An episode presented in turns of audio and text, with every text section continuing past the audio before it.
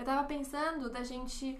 Como vai ser um novo. Um novo. Um novo tipo de episódio, né? Uma, uma um novo dif- quadro. um novo quadro no nosso, no nosso podcast. É, assim, como o nome do podcast é com base no livro História da Vida Privada, Hum. aí é, a gente explicar para as pessoas que porque é com base nesse livro, o, o nome do quadro também é com base no livro O Estrangeiro, Hum, que a gente vai ter convidado. E aí é o estrangeiro, entendeu? Entendi. Eu queria fazer uma brincadeirinha explicando isso no começo. Tá, pra quem? Pra quem for ouvir, Quem vai ouvir? não sei, tem duas pessoas, três. 16. Então, Nenhuma delas tá no Brasil.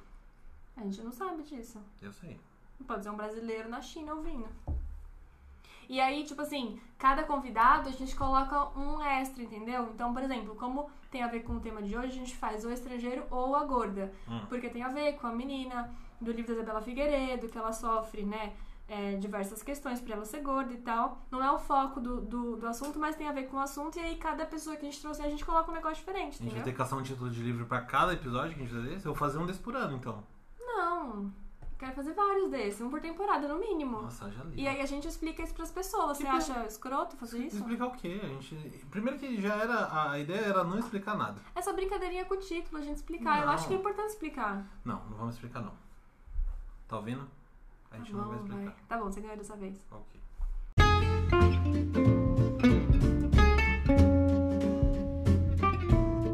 Olá! Olá. Olá! Estamos começando mais um episódio do História da Vida Privada Podcast. E hoje estreando um quadro novo, O Estrangeiro. É, a gente decidiu que a gente não vai explicar nada sobre. Então vocês não devem ter ouvido nada Sim, foi unânime. Sim. E aí, hoje, a gente decidiu chamar ele de estrangeiro pra ter sempre desculpa pra ter alguém aqui, porque a ideia é que não tenha sempre gente aqui. Então quando tiver, a gente vai ter o estrangeiro. Vai ser uma. Principalmente numa época como a gente tá, tem uma Pois é. pessoa. É um intruso ou um estrangeiro? intruso. Dentro da minha casa. Vamos dar o nome para a Dentro intrusa. Minha casa, não, no meu estúdio. E hoje a gente tá aqui com uma convidada extremamente especial, a Amabilis. Famosíssima. Aplausos, aplausos. Obrigada, Famosa gente. no Instagram. Tá louca. E a gente vai bater um papo, a ideia é que seja um bate-papo barra entrevista e a gente vai. A gente vai vendo ao longo do episódio. E eu queria começar dizendo que isso aqui é- é uma entrevista e não é uma conversa. Ai, meu Deus, tô nervosa. E a gente vai falar sobre a especialidade da Mabile, que é a educação física. É uma isso, educadora meninas. física, uma dançarina, um atleta de alto rendimento. Uma deusa, uma louca, uma, Uma feiticeira. Ela é demais. Que é uma estudante de educação física, ela tá no, terminando a faculdade dela e ela tem muitas coisas que a gente gosta de discutir sobre é, a questão do corpo na atividade física, a questão da dança, são coisas que, que eu pelo menos entendo. A imagem, o culto ao corpo, tudo junto. Tudo junto, misturado. E a gente. Não foi combinado! Ai, eu achei fofo. Ai, não tem um roteiro do meu lado, desculpa. É, E a gente vai falar sobre esse tema hoje. Então, começando. É, a minha primeira dúvida, a nossa primeira dúvida é a seguinte: quando você pensa em educação física, Hum. pessoa que está se formando em educação física, se ela não for virar uma personal trainer, ela vai virar necessariamente uma professora de educação física, um professor de educação física em escola. Aí eu acho, assim, pensando na minha área, onde todo mundo que se forma em história geralmente vai fazer. todo mundo acha que vai dar aula de história, eu acho que deve ter um campo de atuação um pouquinho maior. Sim, E eu queria que você tirasse essa minha dúvida. bem maior, graças a Deus, porque... Não, porque toda vez que eu falo assim, ah, eu estudo educação física, as pessoas, ah, e você vai dar aula de musculação ou vai dar aula em colégio? E aí eu fico, acho que nenhum dos dois, tá tudo bem? Tem mais alguma coisa? Tem mais opções, você pode ir para a área do pilates, de hidroginástica, saúde do idoso, é, trabalhar com ginástica laboral em empresa, sabe? Quando você, tá Você é um profissional da saúde, né? Você não entendeu? é- Uhum. Porque é, as pessoas ligam muito, tipo, ah, ou tem que ensinar as crianças que como elas devem se mexer e ensinar a brincar, Sim. ou tem que ir pra musculação pra ficar fortona, entendeu? O, o profissional de educação física pode trabalhar com fisioterapia? Não, Não. não, porque é necessário que você tenha o documento. Fisioterapia é CREFITO e o da educação física é o CREF. Então você não pode. só um tô, então. Por um tô, Você não, você não Pessoa- tem. Você trabalha em conjunto, de certa forma, se- sei lá, por exemplo, é, eu tenho um problema no joelho e eu faço fisioterapia e eu preciso fazer fortalecimento muscular, então o profissional de educação física, com base no que o fisioterapeuta receitou, vai fazer um treino adaptado, É, né? Mas você exato. não vai aplicar uma fisioterapia, né? Isso, isso mesmo. Por exemplo, você teve uma lesão no seu joelho. E aí você tá tratando, você ainda não pode ir pro exercício e ir direto assim pro fortalecimento. Então, Uhum. você precisa ter a consciência, aquela areazinha ela tem que ser tratada. Sim, e aí quem vai ter um fazer isso é o fisioterapeuta. E aí, tipo, ah, agora tô, tô bem, eu aguento um tranquinho maior. Aí você Uhum. procura o profissional da educação física pra gente passar um treininho pra você. O monstro não vai sair da jaula logo de cara. Exatamente, assim. é aos pouquinhos. E tem a questão de, será que você quer que seja um monstro saindo da jaula ou eu posso fazer um exercício tranquilo só pro, pro meu bem-estar, pro meu corpinho, não sentir Uhum. dores. E pensando nisso a, a longo prazo, né? O envelhecer com saúde e com um bom condicionamento, sabe? Fazer coisas Uhum. simples, tipo, vou ao mercado e tenho 50 anos, mas eu consigo carregar as sacolinhas até a minha casa tranquila, sem sem estresse, sem passar mal, sem ficar muito ofegante ou com dores. Tem uma questão do, do- da degradação do músculo com o tempo, né? Quando você, quando você vai ficando mais velho. Sim, e, e a maneira como, por exemplo, ah, eu trabalho não sei quantas horas semanais e não presto atenção na minha postura, ou eu pego peso, eu trabalho pegando carga. Ah, eu aguento, ah, tô acostumada com isso, a ficar tantas horas em pé ou tantas horas na frente do computador. E aí, isso a longo prazo vai trazer danos pra sua saúde. Não é porque acostumou que é bom, né? Exa você. exatamente. E aí tem a questão de se adaptar à dor. Uhum. Né? Por exemplo, ai, eu tô em uma postura que eu tô sentindo dor, mas se eu ficar um pouquinho de lado, eu não vou sentir dor. Então eu vou estar sempre sentindo um pouquinho de lado, porque assim eu suporto. E aí eu vou deixando, deixando, e isso vai piorando cada vez mais. Sim. Tá, então vamos lá. É, professor de educação física, professor de musculação ou de academia. É, você falou pilates, Pilates, natação. natação hidroginástica, Hidroginástica. trabalhar com, com um idoso, mas né, no campo da musculação também? Necessariamente? Não necessariamente, mas você pode ir pra uma ginástica aeróbica. Tá. É, dança Dança, muito bem. Gosto muito, inclusive, meninas. e o que mais? Tem mais alguma coisa, tipo, assim, de cara? De, de E área... pra área da pesquisa também, né? Ah, isso que eu ia pode- perguntar. é. Tem alguma área mais. Assim, fora, obviamente, o cara que vai ser acadêmico, que vai fazer a música vai ser acadêmica, que vai fazer graduação, pós, mestrado, doutorado. Tem alguma área que seja um pouco mais teórica? Fisiologia. Fisio... Fisiologia do exercício já já pega mais essa parte da teoria de você pegar, estudar, saber como tudo funciona, sabe? Vai fazendo tipo por ligações. Ah, o meu músculo faz essa movimentação porque meu nervo, porque isso, aquilo. É, é tipo uma teia. Hum, hum. É tipo um Entendeu? mapa do corpo. Isso. E aí tem os estudos, né? Por exemplo, ah, eu quero ver como o idoso funciona fazendo tal exercício durante tanto tempo. Aí vai fazer um estudo sobre isso. Ou vou escrever um artigo, por exemplo.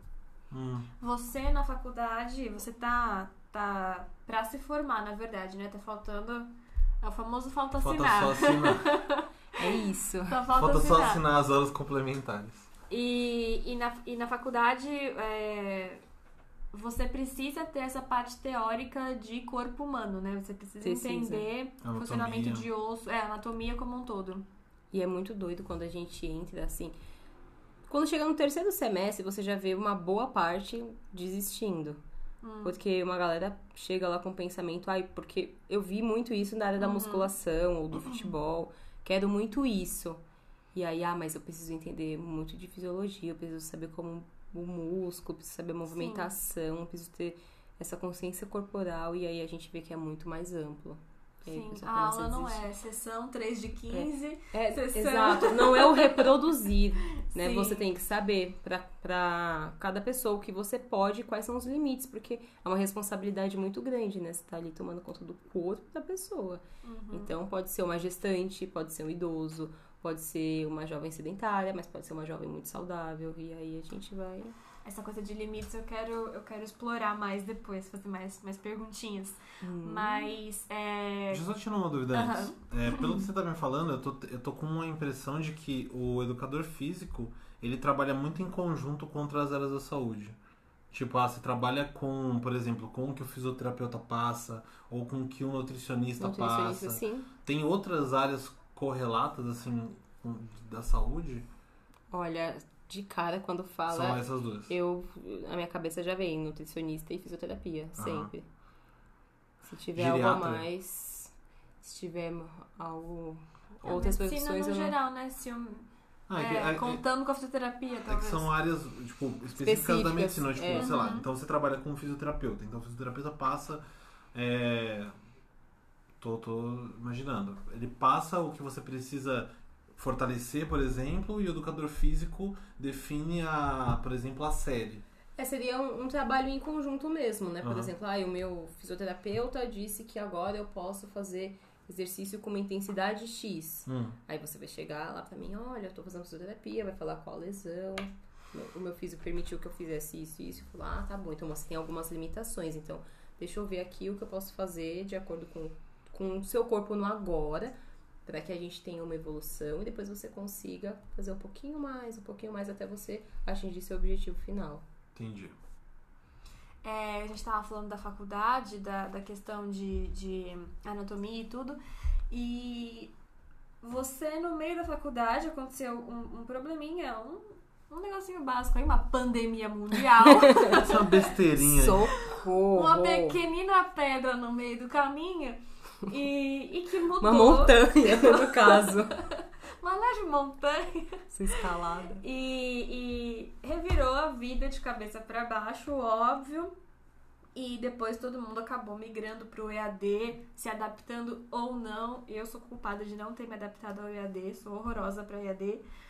Mas eu queria entender um pouco mais de é, qual foi o impacto pra você, mas pro seu curso como um todo, pras pessoas que você sentiu, né, da- de quem tá estudando com você, de migrar pro EAD estando num curso que é tão relacionado ao corpo. Imagino que não só na sua área, mas quem tá na medicina, por exemplo, também deve estar sofrendo com Sim. isso. Quem tá na fisioterapia também tá sofrendo Eu com fui muito isso. porque-. É, como é que tá funcionando isso? Lágrimas. Como é que tá funcionando? Não tá. Não tá. Não, é, teve muitas adaptações, né, na questão de estar sendo de maneira remota e senti horrores essa falta de. Professor, tô com dúvida. Ó, você pega aqui na pessoa, vamos tirar a medida e ver ali, né? Porque, por exemplo, eu entrei na área, mas eu não era alguém que, ah, eu já frequento uma academia há muito tempo, ai, porque eu já fiz. Ah, alguém já fez tal teste? Aí todo mundo fala, ah, eu já fiz, eu sei como funciona. Eu era aquela pessoa de que Sim. teste é esse? Sei não trata, conheço. amiga. Entendeu? Então, os professores colocaram lá muitos vídeos, muita imagem. É, teve professora que, nossa, ligava é, webcam e eu ficava pensando muito tempo o que era, porque ligava a webcam, mas no YouTube já tinha uma aula, tipo, de uma hora pra gente estar acompanhando e fazendo. Então, tinha que abrir o YouTube e acompanhar o vídeo e ela ia orientando através da, da câmerazinha. Que entendeu? coisa, não? E aí é é muito complicado, porque, por exemplo, ó, tem gente que, sei lá, eu era uma das pessoas que abria. Mas eu estava em casa, com acesso ao notebook, Uhum. e tem um espaço pra fazer. Tinha gente que tava voltando do estágio, tinha gente que tava fazendo pelo celular. E aí já é meio complicado. Como é que eu vou ab- abrir dois aplicativos e, e não trava e. Ah, sei lá, minha internet não aguenta. Essa questão do acesso eu senti muito, porque quando começou a pandemia eu tava fazendo curso de Libras ainda, né? E eu tranquei, apesar de dos meus professores serem maravilhosos, eu não consegui me adaptar. Foi uma coisa. Isabela não consegue. Isabela idosa, cabeça dura. E assim, era, era exatamente isso. Eu tava na minha casa com uma boa conexão de internet, fechava a porta, tinha silêncio. Enquanto isso, tinha outra pessoa que divide quarto com alguém e que tá num celular fazendo uma apresentação que você necessariamente precisa de vídeo, porque Libras a gente precisa da imagem, óbvio, não dá pra falar no microfone.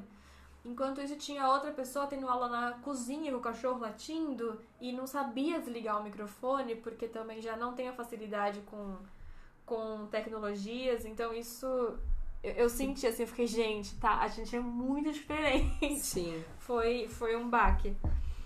E é meio, é meio difícil fazer essa transição, porque, assim, eu não. Eu trabalho em home office, mas eu não estudo em home office. E, assim, na, na pior das hipóteses, eu tenho reuniões é, via é, Google Meet, via Zoom, essas, co- Skype, essas coisas assim. Então, assim, fazer uma reunião, é, quando você tem tempos definidos pra. pra tipo, ah, um, um cara tá falando, outro cara tá falando, alguém pergunta, alguém aí volta. É mais, entre aspas, simples, porque você tem uma ordem do que quando é, sei lá, uma aula. Uma aula. No caso da Isabela era mais, era mais grave, porque é, tem a questão das conexões, né? Nem todo mundo tinha conexão boa. E, aí isso atrapalhava tanto quem tava com a conexão ruim quanto quem tinha uma conexão boa. Mas atrapalha porque, no caso dela, ela estava fazendo uma aula em vídeo e que é- o vídeo era mais importante que o áudio. Então você tinha que ver a movimentação da mão, tem, tem que ver a movimentação do corpo da pessoa, e isso, isso vai travando. Então, assim, no meu caso, eu tenho uma reunião. Se você. Se alguém não. A pior coisa que pode acontecer, que é o que acontece sempre, é você tá mudo. Desmuta. Mas de resto é uma coisa assim, tipo, putz, olha, travou no finalzinho. Mas eu acho que eu peguei. Nunca dá um negócio que você tem que terminar. Você tem que fazer de novo 15 minutos de fala. Sim. Porque é, é uma coisa mais simples. Então, assim, pra mim, o, o problema mesmo era espaço. Porque a- na casa que a gente tava morando, eu basicamente trabalhava na frente do sofá. Não era no sofá, mas era na sala. Então, um quarto da, da, da sala Era proibida. era um escritório Não improvisado. Não vazar na net. Exato, e era um escritório improvisado. E não dá pra fazer as coisas assim, tipo. Isso era o maior problema. Mas as reuniões, você põe o fone no ouvido, você tá olhando pra tela, você tem a câmera na sua frente, vai. Então, assim, eu não tive tanto problema. Mas é um. um- no seu caso específico, é um, é um curso que ele é muito corporal. É um problema você não conseguir que todo mundo tem- tenha a câmera ligada, ao mesmo tempo que é uma dificuldade manter as câmeras todas ligadas. E você tem aulas de, de, de atividades físicas, né? Sim, a teórica e a prática. Hum, A pra... Isso, a prática. E E aí isso funciona à distância. E, é, de certa forma sim, mas por exemplo, funcionou pra mim que coloquei lá a câmera, minha professora corrigiu. E tem aquela. que Eu fiz até um. Eu linkei agora, o Bruno tava falando sobre a questão da, da imagem. Uhum. De ah, tá fazendo ali, tô vendo a imagem, travou. Pessoal, todo mundo conseguiu acompanhar? E aí você não tá vendo a galera da sua sala e você tem que ir lá, ligar o microfone. Professora, aqui deu uma travada. Será que tem como fazer de novo? Ah, dá sim. Aí a professora vai lá, tenta fazer novamente e travou de novo. Você não vai ligar lá seu microfone e falar, olha, travou mais uma vez. Será que tem como repetir porque eu ainda não entendi? Porque rola aquela coisa de, ai, é meio constrangedor, né? Vai, eu tô atrapalhando a aula de todo mundo. Então também tem esse BO aí, né? É, e eu tava pensando uma coisa. é, não sei se quer falar mais alguma coisa sobre isso. Eu quero falar Que- sobre. Olha, eu cortando. Não, que tem pessoas que também têm vergonha. Eu não Sim. quero me expor, eu não quero que as pessoas estejam, eu não quero ser o foco. Então, por exemplo, numa sala de 40 alunos, 5, 7 ligaram a câmeras. Tem muita gente que vai estar lá observando os outros pra estar entendendo como faz. E tem gente que quer fazer e quer ser corrigido, mas também não quer se sentir exposto. Tem muito isso de você se ver na câmera e você se sentir observado, né? E, e eu li isso agora, não lembro onde, de gente tendo crise de ansiedade antes de uma reunião, de uma aula e tudo, porque eu vou aparecer na câmera, eu vou aparecer na câmera, e assim, a cabeça de cada um é a cabeça de cada um, a saúde mental de cada um é a Exatamente. saúde mental de cada um. E aí a pessoa faz porque tá sentindo a obrigação de, ai não, porque eu preciso me esforçar, eu não quero aprender, eu Sim. quero. Então, nossa, se eu não tô, se eu não tô ligando a minha câmera, então talvez eu não esteja me esforçando o suficiente. Uhum. Aí, sabe, começa a se fazer um mal, entendeu? E fica E ansiosa. se você não abre também, o professor não sabe nem se você tá ali ouvindo. Tipo assim, tu, é um problema É. que é uma bola de neve. É um Agora- problema, principalmente pra quem dá aula também é um problema. Não, não só quem dá aula, mas às vezes você tá, sei lá, conduzindo uma reunião, com uma conversa, alguma coisa assim, e você não tem um reforço positivo das pessoas balançando a Nossa cabeça. cabeça. É, Sim. fala tipo, ah, entendi. Você não ouviu? Ah, você não ouve isso. A linguagem Entendi. corporal faz muita falta, né? Porque quando a gente tá numa reunião, o que que seja, tem alguém com. Mesmo que a pessoa nem fale, ela levanta a sobrancelha, tipo, hum. Atingi, alcancei ali. É, ou ela balança aqui sim com a cabeça, ou faz um. Ah, e anota alguma, Anota alguma coisa. Tá, coisa. tá bom, com, tamo comunicando. Ou a pessoa nem fez nada, mas ela. Uhum. Hum, É. uhum. É. Isso faz muito falta. Isso me leva um questionamento. Você faz, você faz licenciatura? Faço É bacharelado, bacharel. tá. Eu Não, mudei. porque eu, pensando, porque eu pensei no seguinte. é, pensando exatamente nessa coisa que a gente tá falando, eu sei que haveria uma. Por exemplo, se eu tivesse para me formar ali, faltasse dois semestres no começo de 2020 e eu precisasse fazer o meu estágio, eu fiz licenciatura em História. Eu não, não, fa, não conseguiria fazer o estágio, porque não dá pra fazer estágio EAD em licenciatura em História, que você precisa estar numa escola. A não ser que, não sei se rolou na real, né? Pode ser que tenha rolado, porque tem, o, tem vários projetos dos governos estaduais para fazer esse rolê de ter as aulas é, em EAD e eu queria saber como é que é isso para educação física. Porque para licenciatura eu imagino que não dá certo, um, e que como pode ter sido feito, apesar de não dar certo. E para educação física? Na verdade, eu tava como licenciatura, e aí eu Ah, mudei por por causa conta da, é, da pandemia. Eu falei assim, não, vou tentar no bacharel, quando as coisas ficarem mais flexibilizadas, é, talvez eu consiga algum clube, alguma coisa, e o colégio vai demorar um pouco mais. E aí eu não consegui também nenhum clube, nenhuma academia. Tudo Mas fechou e aí tudo tudo, ficou abriu, aí fechado. você não vai arriscar colocar Exatamente. Um, um estagiário ali. Exatamente. E é, e é um gasto, né? Por mais que seja uma taxa pequenininha, mas ah, eu vou colocar um estagiário. É, é uma pessoa a mais. Então, Uhum. como a gente tem as regras, né? Enquanto menos pessoas, melhor. Mas nesse E- caso era remunerado o estágio? Oi? Era remunerado o estágio? Ah, a maioria dos estágios são, Ah, mas na tipo, licenciatura não. um eu tinha uma valor professora bem que falava que estágio não remunerado chama escravidão.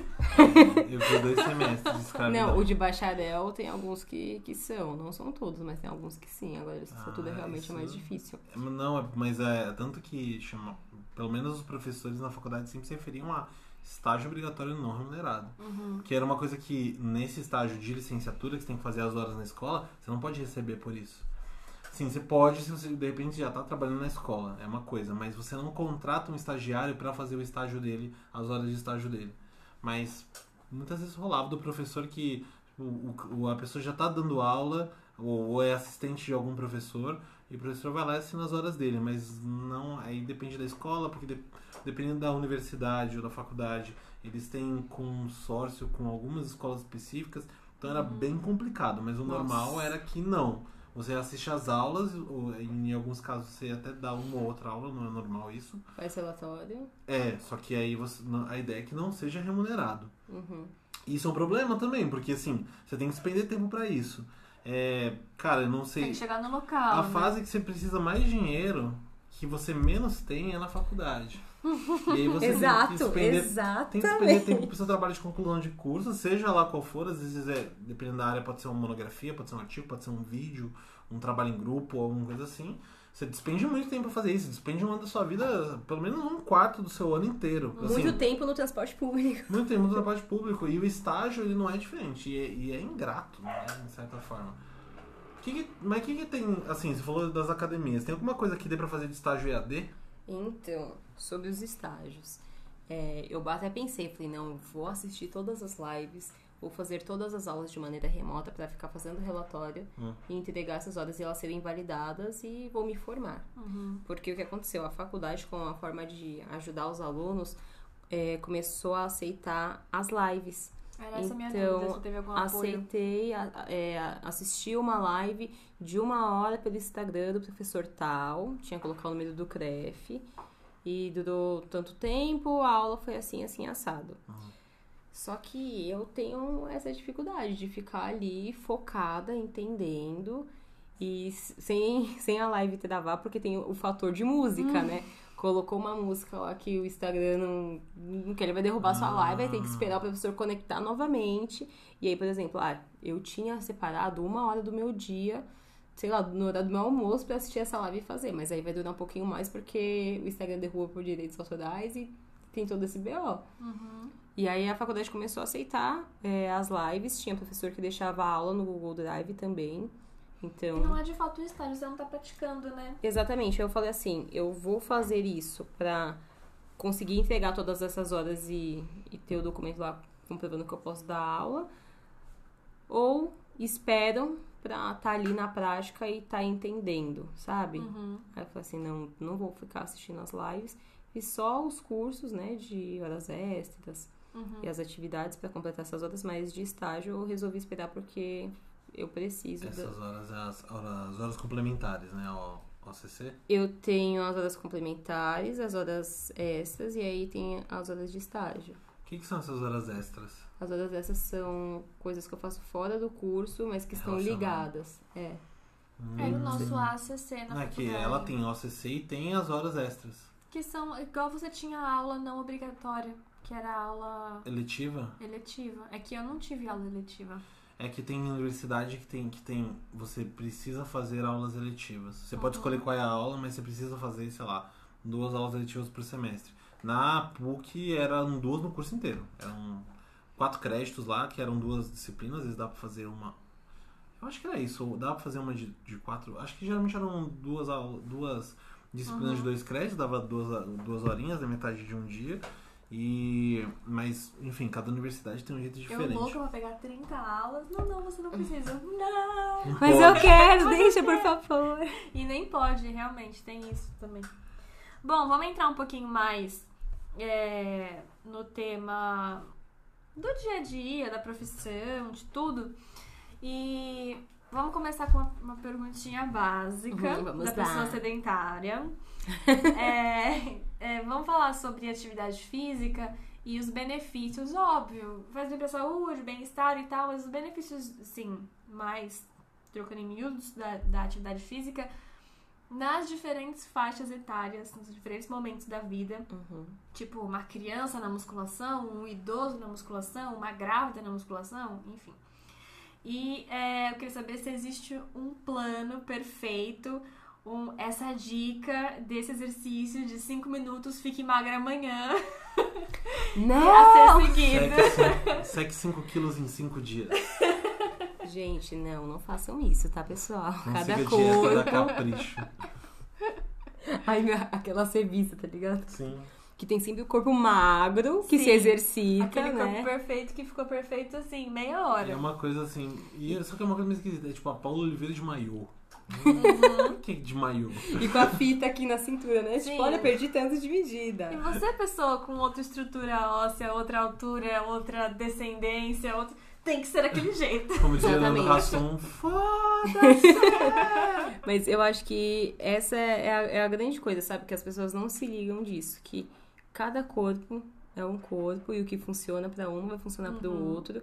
Ai, mas eu quero ter o corpo da mulher da revista, mas o seu corpo não vai ser assim. Uhum. Quando eu não tinha nem, quando eu não tava é, fazendo faculdade e aí eu comecei a ir na academia com você, teve uma época que eu comecei a fazer as aulas de boxe. E aí teve uma vez que eu falei pro instrutor, né? Eu falei assim, ah, eu tenho, eu tenho vontade de, sei lá, ter a coxa fina, o quadril estreito. Aí ele olhou, mas você nunca vai ser assim. e aí, e, e eu acho que falta isso nos profissionais, entende? De, olha, esse você não vai ter, mas se você Sim. quiser Porque fazer... não é pra desmotivar, é assim, a sua estrutura, Não permite! esqueleto é outro, entendeu? É diferente. É, mas se ah, você tem o objetivo de é, é, perder peso, você quer ter mais força, você Uhum. quer é, sentir mais essa coisa da consciência corporal e ter coordenação e habilidade, por isso que você quer fazer o box, porque exige da sua coordenação é uma coisa. Agora, se você veio aqui pra ter a coxa fina, algum pequeno desculpa, não vou poder te ajudar, próxima. Entendeu? O que mais tinha da questão? Eu me perdi no box. Da, das idades. Ah, das idades. É, você- não existe um, um protocolo a ser seguido, né? Tipo, olha, grávida, na área da musculação, esta é a receita. É, na área do pilates, você vai poder passar tal exercício. Porque se tivesse, seria babado, né, gente? É, comprava o livro, bom, sou grávida de três semanas, hum, esse aqui posso fazer. Ah, então tá bom. Esse aqui só a partir da quarta semana, beleza. Entendeu? Ah, é, não tem, não tem, tipo, certos arquétipos, assim, tipo, ah, essa pessoa que ela tem um ombro mais largo, vai com o tipo de atividade de braço especificamente, é, é, tipo, pode variar Pode, horrores. pode variar demais. E de acordo com o objetivo daquela pessoa. Por exemplo, ah, eu vou passar um, um volume e intensidade muito grande desse exercício. Mas, é, é, por exemplo, ah, ela quer fazer musculação, mas ela não quer que fique, sabe, com um bração forte e tudo isso. Porque tem mulher que fala, ah, eu gosto muito, quero me sentir forte, mas não quero que isso apareça visualmente, porque por uma questão estética, acho feio, não, não tenho Ficar esse interesse. Exatamente, não tem esse interesse. E aí você tem que ver de acordo com, com o que o seu cliente quer. Então chega um cara às vezes e fala assim, eu quero fazer educação física com pós-graduação em E rasga a regatinha dele. trapézio descendente. Então, só pergunta, seus professores chegam na sala rasgando a camiseta e saindo da jaula do Não aconteceu, mas acho que se acontecesse isso, eu ia me senti muito surpresa. Porque tem alguns professores que, gente, é complicado. Você entra, tipo, ai, é, consciência corporal, o movimento, o exercício é para todos. E aí tem alguns que falam, ó, porque você tem que ser assim, assim, assado. Eu falo, hum. É, hum, complicado, né? Aí entra uma outra questão, né? de ter um professor da área que é super respeitado, mas que fala uma coisa que não tá de acordo com aquilo que você acredita e você entrou no curso porque você acredita em algo que é o oposto que o professor tá Uhum. pregando. Infelizmente existe, É né? complicado. E posso me dar uma pergunta, junto? É, a gente falou um pouquinho, né, da, da questão da imagem, até com a questão do EAD, de você se ver no vídeo e tal. E o que não falta, eu nem sou da área e eu vejo isso, é uma blogueira fitness que é exatamente isso. Uma blogueira, não uma profissional da saúde, não uma educadora física, não uma fisioterapeuta. Ela é uma blogueira, uma pessoa bonitinha com muitos seguidores. Com corpo Com- magro. com- ai, isso é importante. Com um corpo magro e um cabelo loiro, comprido, liso. é importante. E aquele dente bem branco, perfeito. E essa pessoa tem uma, uma rotina de exercícios, ou aqui o plano perfeito para você ficar linda como eu, enfim.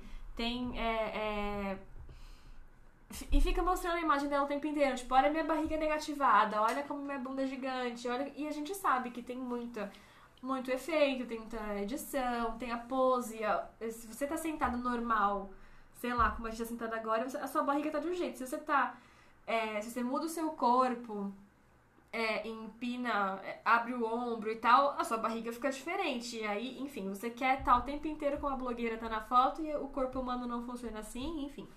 E aí eu queria é, que a gente conversasse um pouquinho sobre essa questão dessas imagens, a, a influência que elas têm na gente, de forma direta ou, ou indireta, que eu acho mais perigosa.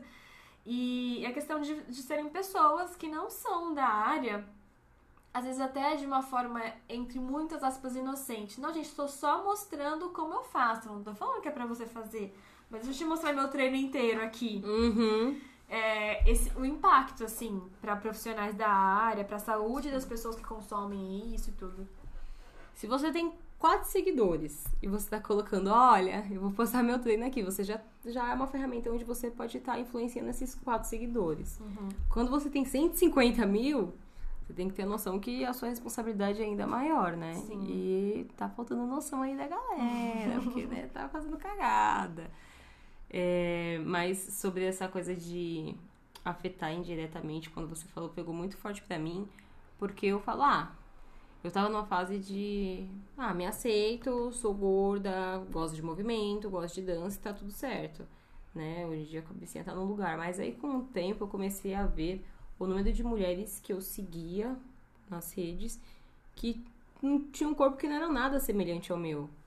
E que às vezes eu ficava, sei lá, vou experimentar uma roupa no privador. Ai, gostei desse lookinho, mas o caimento não tá da maneira que eu gostaria. Uhum. Mas é o caimento que fica no meu corpo. E a maneira que eu gostaria, qual que é? É aquilo que eu tô consumindo. Sim.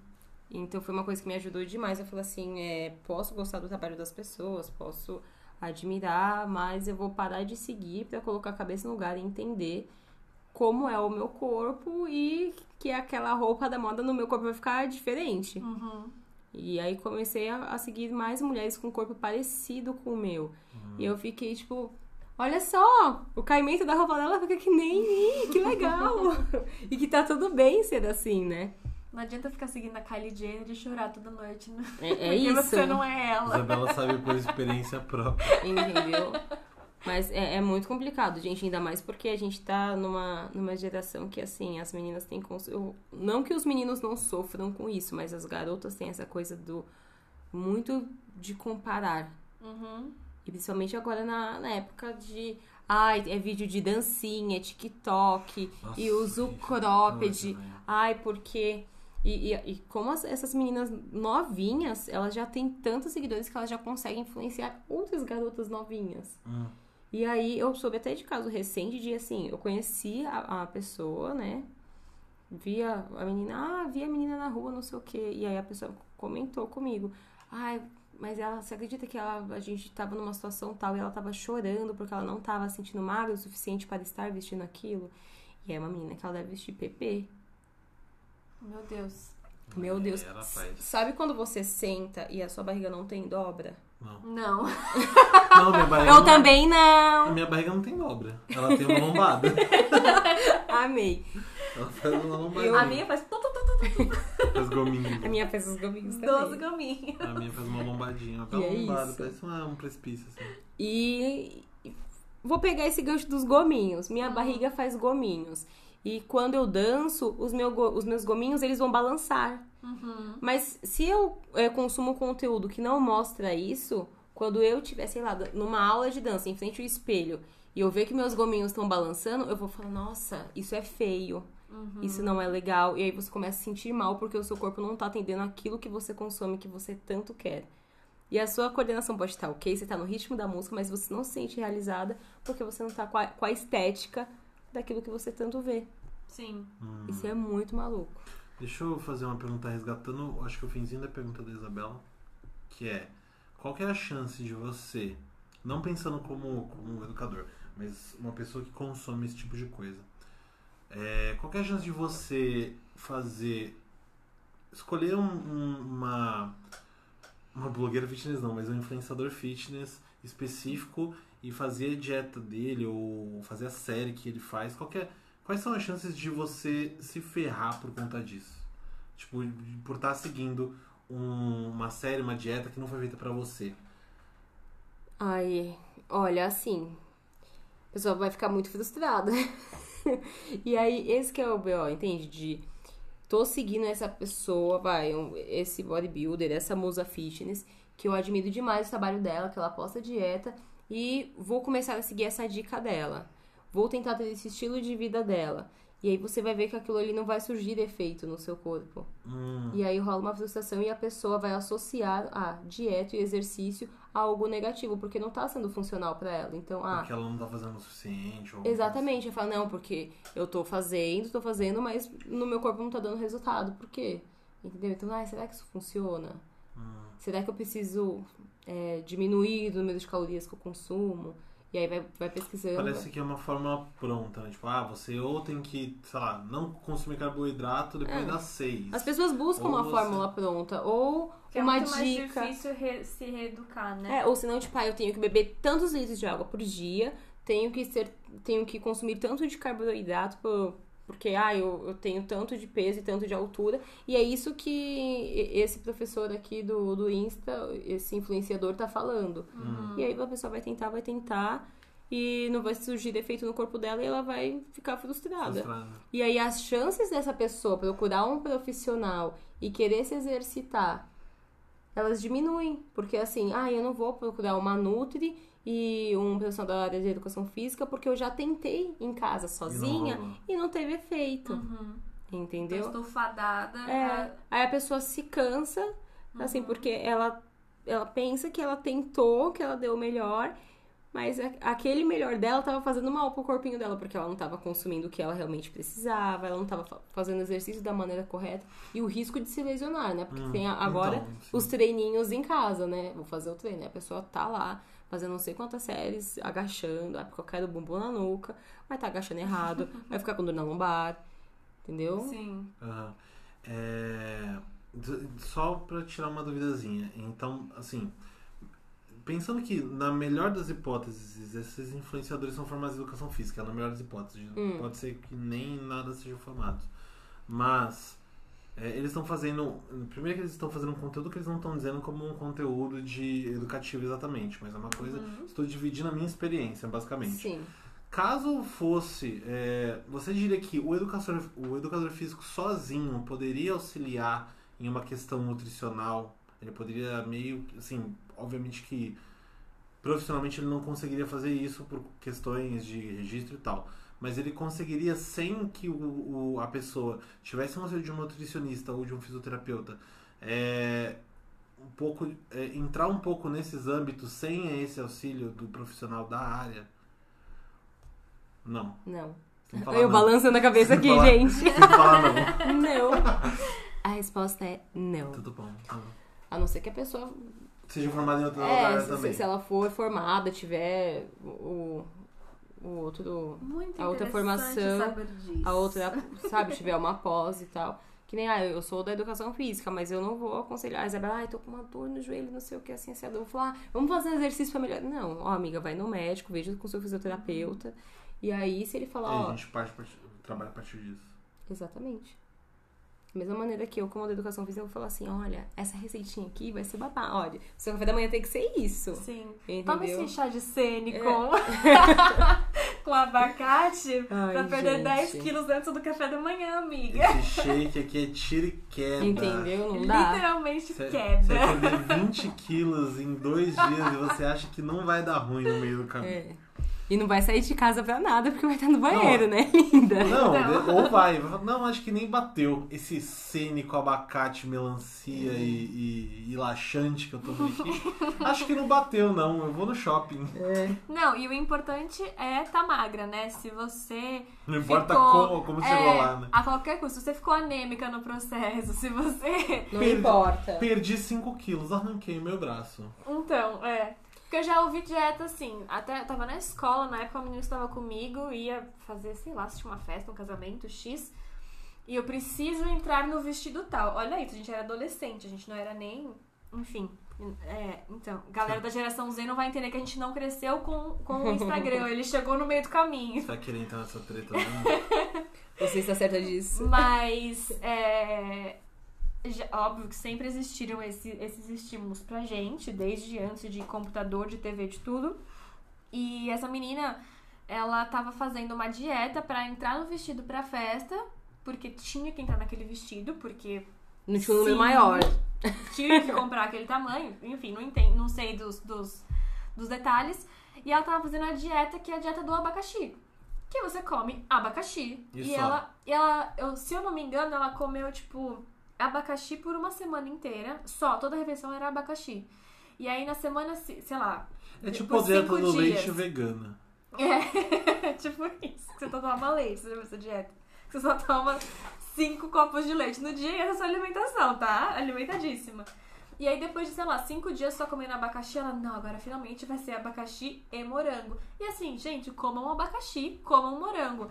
Mas comer só abacaxi e né? morango, Não. a menina tava branca, parecia um zumbi andando, mas ela tá magra. Se eu, Então tá passar, se eu passar uma semana comendo só abacaxi, o meu céu da boca vai tudo parar cortado, no meu né? pé.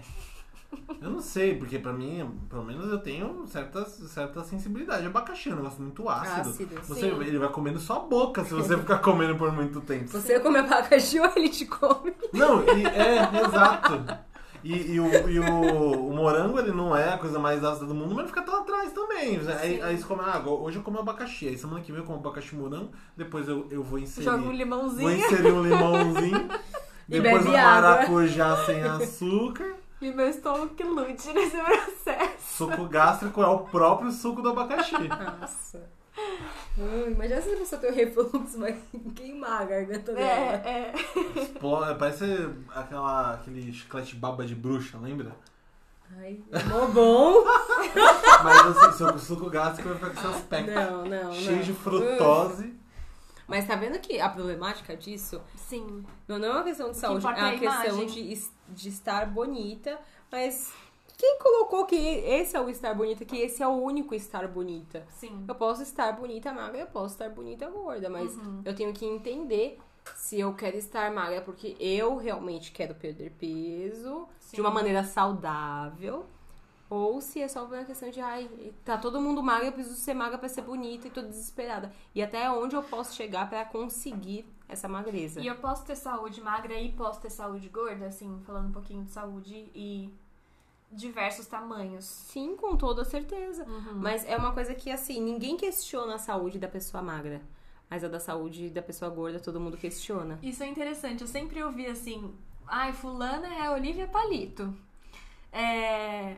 E, assim, tem gente que realmente não consegue engordar. A gente tem amigos que fazem dieta para conseguir engordar. É uma outra... É uma outra... Outro universo. Outro universo. Mas porque realmente a pessoa tem um, um metabolismo muito rápido. Eu não vou saber explicar, Eu mas... acho que aí, É, tudo isso interfere. entre outras coisas, hipertiroidismo. é Também tem hipertiroidismo. E, e aí, mas eu sempre ouvi, tipo assim. Cresci com meninas gordinhas, meninas magrelas, meninas meio do caminho, enfim, diversos tamanhos e jeitos e, e corpos. E a menina que é magrelinha, todo mundo fala, tipo, ai, olha que benção, ela pode comer 12 Big Mac e ela não, engorda. Ela tá comendo 12 Big Mac. Se é a gorda comendo 12 Big Mac, ah lá! A Lá- gorda comendo 12 Big Mac e se não- entuchando de Coca-Cola. Tá Mas a que não se magra, aguenta. por, por a barriga tá chapadinha, tudo bem enfiar aquela merda no seu corpo.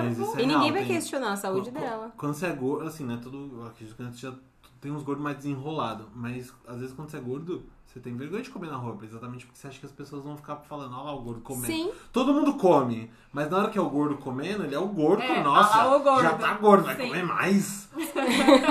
Se todas as pessoas que estão na Porque se você já mesa. tá gordo, você não precisa se alimentar mais. É, você já exato, tem você vai- alimento em você. Você já tem alimento suficiente até você ficar Você magro. tem que queimar aí, ó, toda a sua gordura até Tipo, o final da sua tanque, é vida. um tanque de água. Se, você vai, se ele tá cheio, você tem que ir tomando. Você só enche de novo quando, quando acaba a água. Não é assim, gente. É um fio de água. É, pare- A gente tem formato de galão às vezes.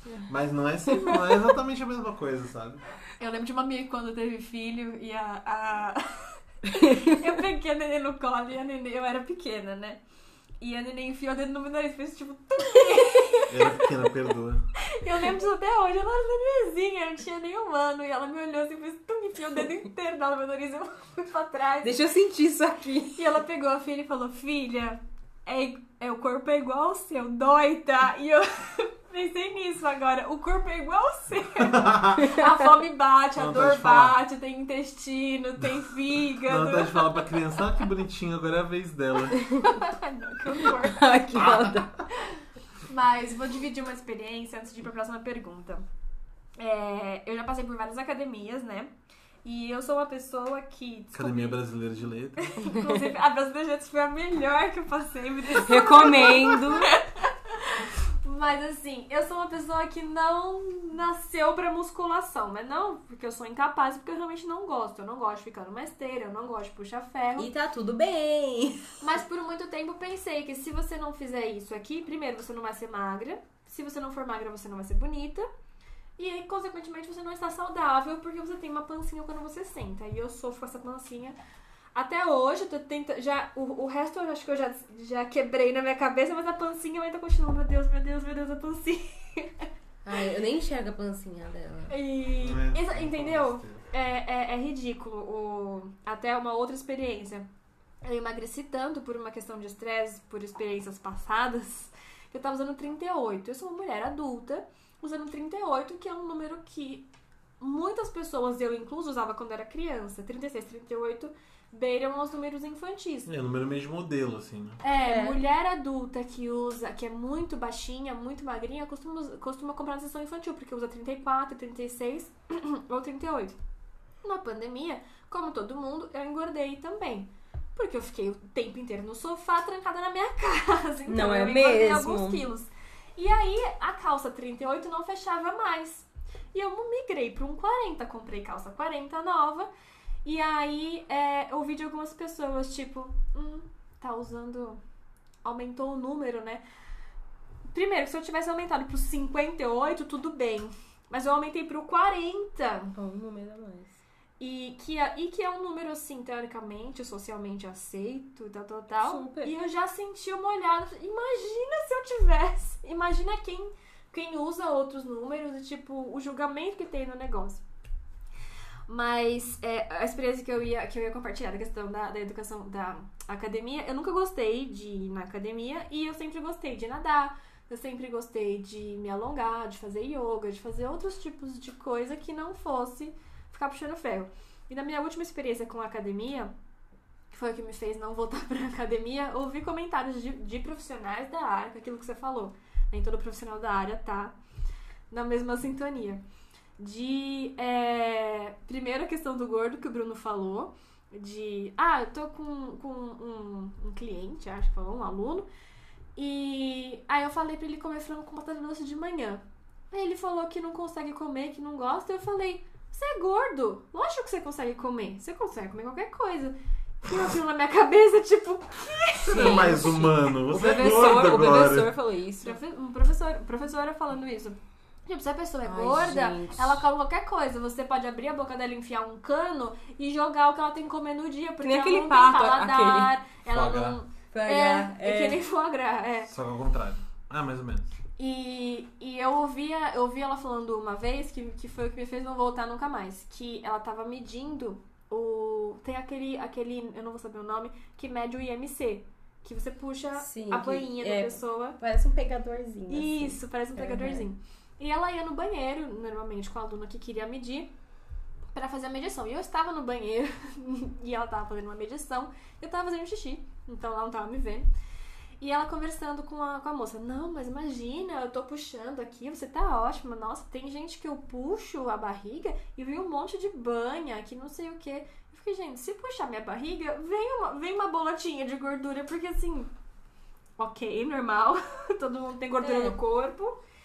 É como E- se fosse inferior puxar e vir muita gordura. E, o dela vem pouco, então pra ela sentir-se bem. Então, né? ela tá ótima. E eu fiquei com aquilo ecoando na minha cabeça. Eu tava tentando fazer a academia pela minha saúde, eu queria ter mais força, e eu queria não ficar ofegante subindo um lance de escada. Era essa a minha intenção. E muitas ofegante. ladeiras do bairro. E muitas ladeiras do bairro. E eu consegui chegar nesse momento. E eu tava com mais força, eu tava com mais pica, eu tava mais ativa, tava com a pele bonita, tava fazendo tudo bonitinho, só que eu não estava magrinha, magrelinha, chapadinha, projeto verão.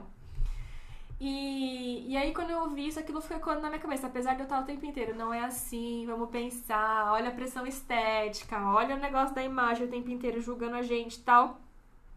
E aí eu comecei a entrar nessa fase de estresse que eu mencionei, perdi muito peso e eu ficava assim, tipo, nossa, eu não tenho força pra sair da cama, mas pelo menos eu tô magra. magra. então tá tudo bem. Mas no Instagram ela tá. Meu Instagram tá lindo. Eu tenho amigas gordas, amigas obesas, que estão com a saúde tinindo, Tininda. dançando, fazendo os, os exercícios tudo. E eu tô aqui trouxa, usando meu 38 Ai, tô magra. pra tomar. Passando fome. E, e aí, linkando com o que você falou, né? Professores que chegam, gente, vamos, vamos refletir, e professores, vamos sair da jaula. E tudo bem sair da jaula também, é só. Mas essa questão do IMC, ela, ela deve ser levada a sério, o IMC é importante, ele é uma coisa retrógrada. Como é que ele funciona? O que, que é Ai, o IMC? Aquelas, não tenho uma opinião formada sobre. Porque eu tava discutindo recentemente com um colega meu sobre isso. Uhum, A gente tava falando sobre a questão da, da saúde, o corpo gordo e o IMC. uhum. Porque eu falei assim, mano, se eu pegar um bodybuilder que tem tanto de peso, tem tanto de altura e eu fizer a continha aqui do IMC, vai dar aquele tá obeso, porque ó o peso desse cara. Cara, é largo, né? Exatamente, mas aí é não é a gordura, né? A- Uhum. A, banha. E aí a, a gente começou a tocar umas ideias sobre isso. Eu falei assim, amigo, acho que isso é meio ultrapassado. Porque se, eu, se me pedem pra fazer, pra tirar o MC de uma pessoa que eu não estou vendo, eu posso pegar uma pessoa realmente gorda, posso pegar um, um bodybuilder, Uhum. e aí faço a conta dos dois e vai dar o mesmo resultado. E tá falando, olha, aqui os dois sobrepeso. Ah, o que, que você precisa fazer pra essas pessoas? Ah, ela precisa perder peso por uma questão de saúde. Aí, por exemplo, eu não tava vendo essas pessoas e a- abre uma cortina e elas são reveladas. E aí, será que você acha ainda vai continuar com aquela mesma opinião vendo a imagem delas? Uhum. Hum. Qual o objetivo de cada uma? Uma quer, a outra não? A outra quer manter aquele peso pra conseguir para continuar conseguindo competir? Você acha que a gente só passou, você passou, só passou a ter essa, esse pensamento pela possibilidade de ter que falar com, com um aluno, com um cliente sem ver ele? Ou Não, você acha que isso não. já, já fazia parte? Menino do céu. Não, se eu Tum. pensasse.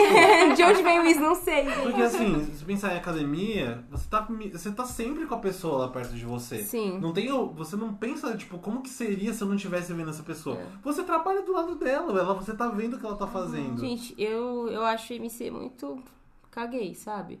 Porque eu lembro que quando eu era mais nova, eu fazia o meu cálculo e aí, vai, tô dançando, consigo me mexer, não tenho dificuldade, não sinto dores, faço tudo, sou ativa, mas o meu MC está dizendo que eu estou na minha obesidade grau 1. Obesidade mórbida. Então, já, né? preciso me cuidar e preciso emagrecer. Gente, porque o IMC está dizendo isso. E aí eu me vi numa fase que, assim, aí preciso comer pouco. Porque se eu como pouco, eu vou ficar magra. E aí meu IMC vai falar assim, hum, está moderado, hum, está normal. Sabe? E tem a questão de fazer isso no colégio. E aí, dos seus amiguinhos dá normal e o seu não tá dando normal, tá dando sobrepeso. Então você começa a sentir vergonha Uhum. entendeu? De, ai, eu, eu gosto de dançar, eu gosto de jogar bola, eu gosto de pular corda, mas todo mundo que faz isso não tem um corpo parecido com o meu. E o IMC dele está dando que tá tudo ok, o meu não tá.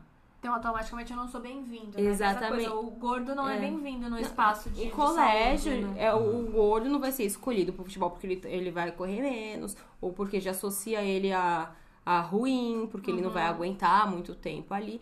E aí, é, eu vou pegar dentro de um ambiente escolar. A criança vai fazendo cada vez menos porque ela tem vergonha. E se ela, se ela não vai ter aquele estímulo, ela vai deixando e ela vai ficar cada vez mais distante dessas atividades por achar que o corpo dela não é pertencente ali. Então eu deixo de dançar porque as meninas que dançam são magras. Eu deixo de jogar o futebol com os meus amigos porque todos eles é, eles são magrinhos ou se não são fortinhos, mas não tem o corpo parecido com o meu. E o MC deles está no normal e o meu não é.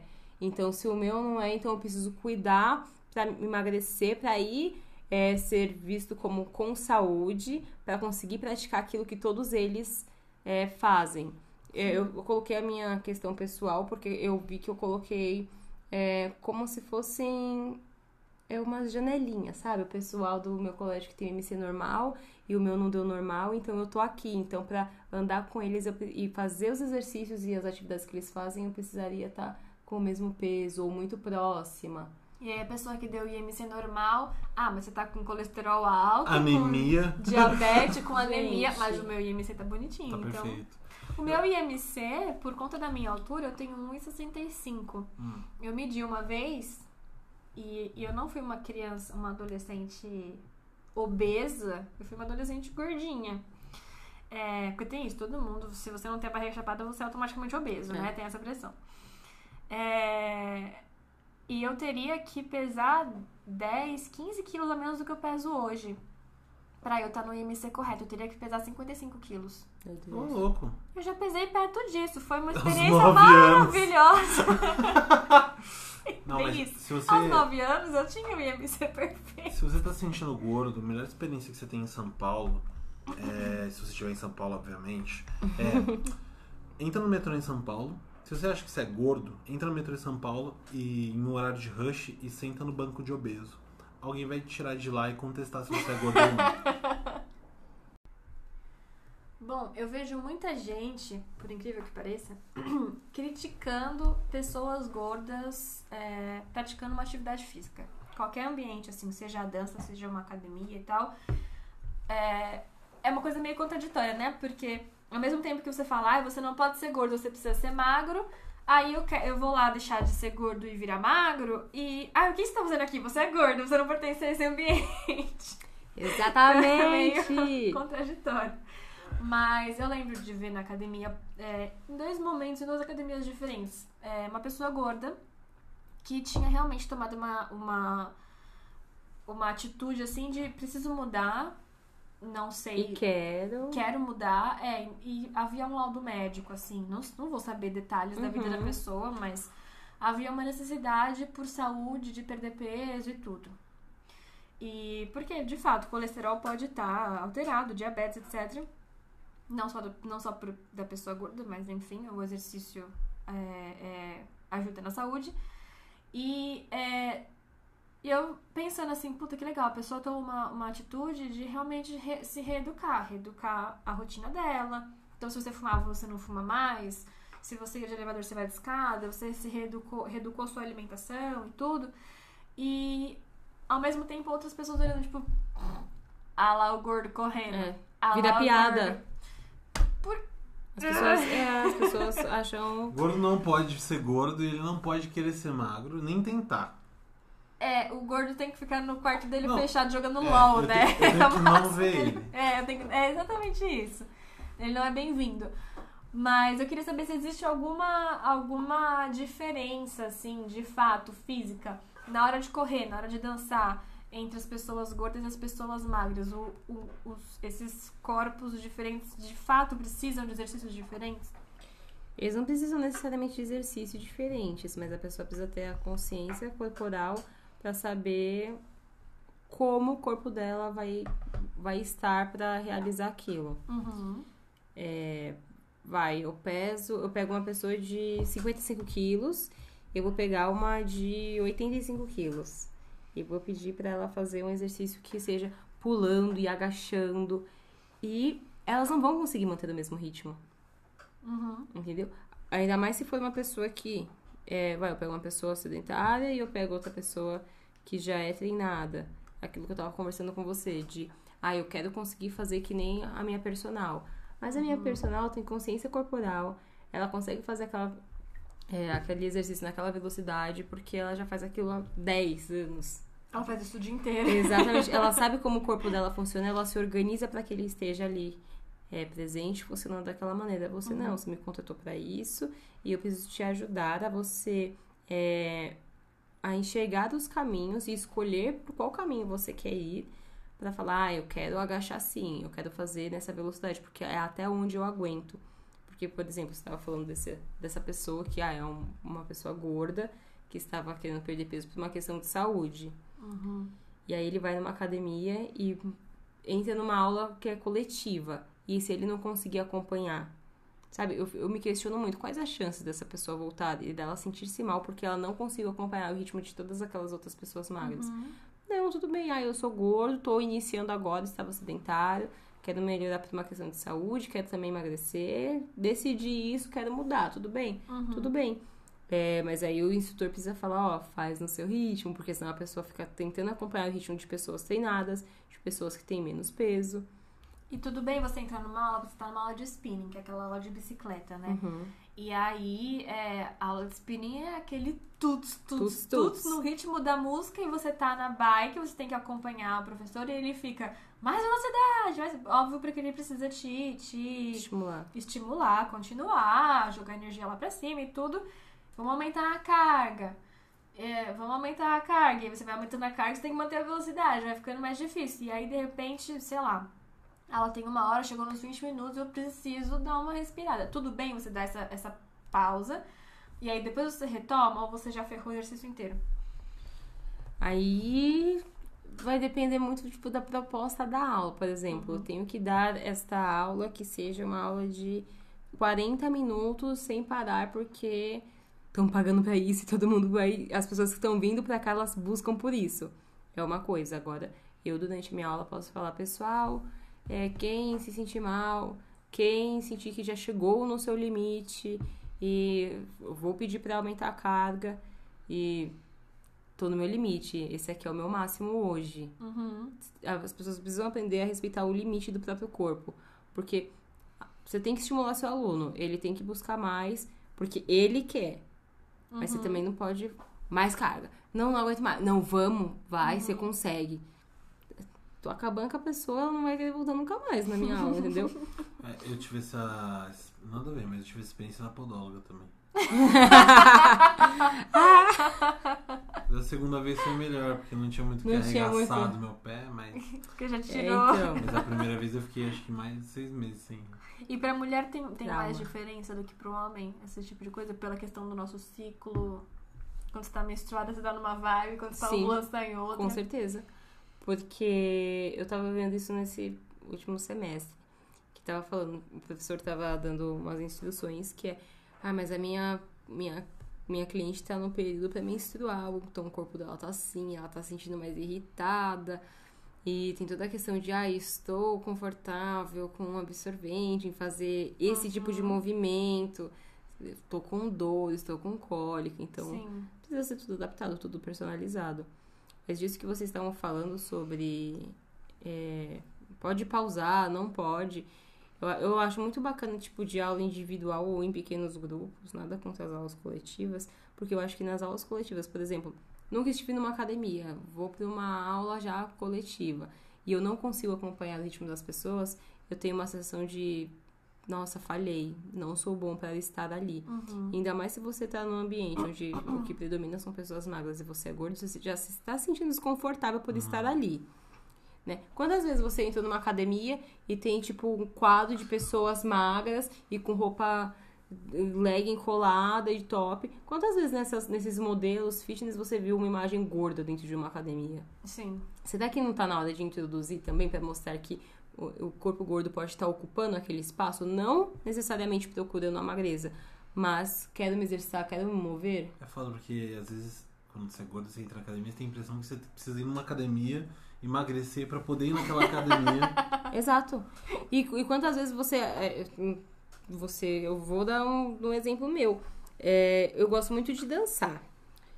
E aí eu lembro que na minha infância eu tive a oportunidade de fazer dança do ventre, que eu achava legal, mas eu não ia porque as meninas que faziam tinham um corpo mais magro e eu falava assim, eu não vou conseguir fazer isso bem.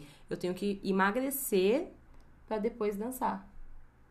Sabe? Sendo que a, a, a dança era a própria atividade. Entende? Exato. Eu super entendo isso. Eu, a pessoa que na vida passada foi rainha da Pérsia, apaixonada por tudo isso, apaixonada por dança do ventre. É, também, criança, ai, queria fazer dança do ventre. Acho que era também tava passando o colone na época. Aí eu, ai, quero fazer. Eu usava aquele negocinho Aquele- na mão, sabe? Queria horrores dançar, fazer dança do ventre. E eu criança, eu pré-adolescente, eu adolescente, primeira coisa que eu ouvia é, mas a barriga fica mole. Não era a, sei lá, um, um comentário a favor ou um comentário contra. A primeira coisa que eu ouvia era, É sempre isso, a voltado barriga fica mole. É sempre voltado pra, pra o estético, né? Eu não posso é, dançar porque eu tô feliz fazendo aquela atividade. Uhum. E exatamente, eu acho que as pessoas associam a atividade, principalmente quem tem trauma, ou ai, tentei e não consegui, ou Uhum. ouvi um comentário infeliz de um professor, né? Que, ai, gente, que tristeza quando eu escuto esses, esses relatos de professor falando. isso. É que nem usar o termo gordice. Hum. É uma coisa que me incomoda muito e eu vejo muitos, muitos, assim, colegas de classe no final de curso, pessoal que tá mais próximo ainda de assinar pra pegar o documento porque já fez o estágio, colocando, tipo, ai, dia de gordice. Gente magra não come sobremesa? Gente magra não, não come Tem fritura? que baixar um espírito gordo na pessoa. Espírito, porque o, o gordo ele é o próprio pecado da gula, né? Exatamente. Nossa, e aí, e se você é um gordo que você não come muito, ah, não, tá fazendo um doce. Nem sempre a pessoa é Come- gorda porque come- ela come muito, né? E às vezes o magro enche a barriga e, e tá magro. Não, e as pessoas não aceitam que você é uma gorda que não come muito. Parece que é estranho, sabe? Tipo, ah, não, tô só aceita. Ah, você tá com vergonha? Não, eu vou lá e pego pra você. Não, eu tô cheia mesmo. Não, mas não, come mais um pouquinho. Ai, Você tá, que... tá se direcionando a mim porque você vem na minha casa e eu fico, mas come uma pipoca, mas come uma fruta. Mas agora é hora da janta, você vai comer. Espírito- Isso é espírito de vó. Co- espírito A de- vovó Juju. É a vó, vovó vó, Juju. vó disse. Isso sim. Isso Come sim. abacate bem, vai fazer cocô Vó bonito. E você fala assim, se vem na minha casa, eu fico o tempo inteiro, mas come. um- Você já viu aquele meme que é. Não, vó, obrigada, já, já almocei. Aí a avó armada, almoça. Almoço. Sou eu. Ah, Quando mas- vem de visita em casa, almoço. Mas eu acho que entra também numa questão muito cultural. Porque eu, vindo de uma família de nordestinos, tem aquela coisa de, vai, quando a minha tia vai na minha casa vai visitar, ela chega do almoço, e aí eu não espero que essa pessoa vá embora. Porque tem o café da tarde e vai ter a janta. Sim. Então nós vamos fazer as próximas refeições todos Sim. juntinhos, Sim. entendeu? E tem pessoas que falam assim, nossa, mas como assim? A pessoa foi almoçar? Foi Tá almoçar. lá na janta ainda? É, É, entendeu? Isso é muito cultural. E eu não sei fico- se é do Brasil em geral. E eu fico muito é Essa coisa do Sim. norte. Tanto que eu tenho uma amiga que é baiana e que. Bora trabalha- comer cuscuz. Ela trabalha, ela trabalha comigo e eu, é, eu conheci. Ela entrou junto comigo no, no- onde eu trabalho e um outro amigo que não é, não é baiano, ele é do. Ele nasceu no sul, ele nasceu perto de Londrina, mas passou a infância e adolescência inteira no, na Bahia, então ele é mais baiano do que sulista. Primeira coisa que ela falou pra ele, como identificando ele como baiano e se identificando como baiano, é, é você tem que tomar cuidado com o pessoal daqui do sul, daqui do, de São Paulo. Primeiro, não se oferece pra ir na casa dos outros. Isso é uma coisa nossa, não é uma coisa que é comum aqui. O pessoal aqui não, não leva bem. Segundo, esse negócio de ir pra almoçar, ir pra. Vai Evita, porque é uma coisa mais, mais. É muito comum no Nordeste, é muito comum de imigrantes, de emigrantes, né, do Nordeste no, no, no Sudeste, mas das famílias, entre aspas, mais tradicionais, que não são tradicionais, né, vieram de outros lugares, essas famílias não têm mais. Principalmente pensa. Italiano até tem uma coisa, mas é uma coisa muito familiar, é a família. Sim, Uhum. quando a Mas família vem. japonês é um povo super frio. Não, assim, né? Pelo menos a imagem. A imagem que passa de um povo mais frio. É a pontualidade. O almoço terminou uma da tarde, uma da tarde você tá terminando a sobremesa na fazer sua outra, casa. e faz outra Uhum. coisa. Também tem uma coisa. E não é só uma questão da, da pessoa que é anfitriã. Da pessoa que tá tipo, mano, combinei aqui pra fazer uma coisa e depois. É a pessoa que marca pra, pra fazer um almoço e marca uma outra coisa no final da tarde. Sim. Então, assim. Que é o certo. dormir horinha.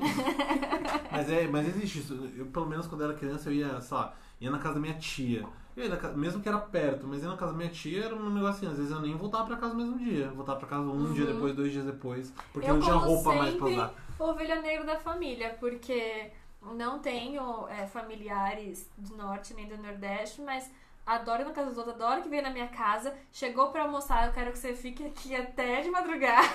Vai jantar e depois tem um chá de bolo. Fulano veio almoçar, a gente não tem onde colocar ele pra dormir. É, é. E entramos no papo de comida, vamos dar uma fugidinha aqui que eu vou falar mais.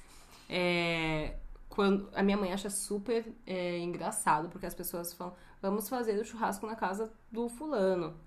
Ah, cada um leva um, um tanto de carne, cada um leva um tanto de berinjela, cada um leva um tanto de qualquer coisa, bebidinha, e é isso. Oxe, mas como assim? Vai fazer um feijão de corda, uma farofa, um arroz, um vinagrete, uma salada. E aí tem a, a questão da, da preocupação, né? Ah, porque o fulano não come a, a salada que vai milho. Ah, então vamos fazer dois tipos de salada. Uma pra quem gosta de milho e a quem não gosta, entendeu? Umas coisas assim. Sim. E aí, quando vai lá em casa, a pessoa fala, nossa, pra que tu... É, aqui. pra que tudo isso? Quem é que vem tanto? Vocês, ué. Entendeu? Só que um come abobrinha, o outro não É. gosta de tomate, o outro. Então pensa em todas as possibilidades. E é isso, gente. Eu acho muito engraçado.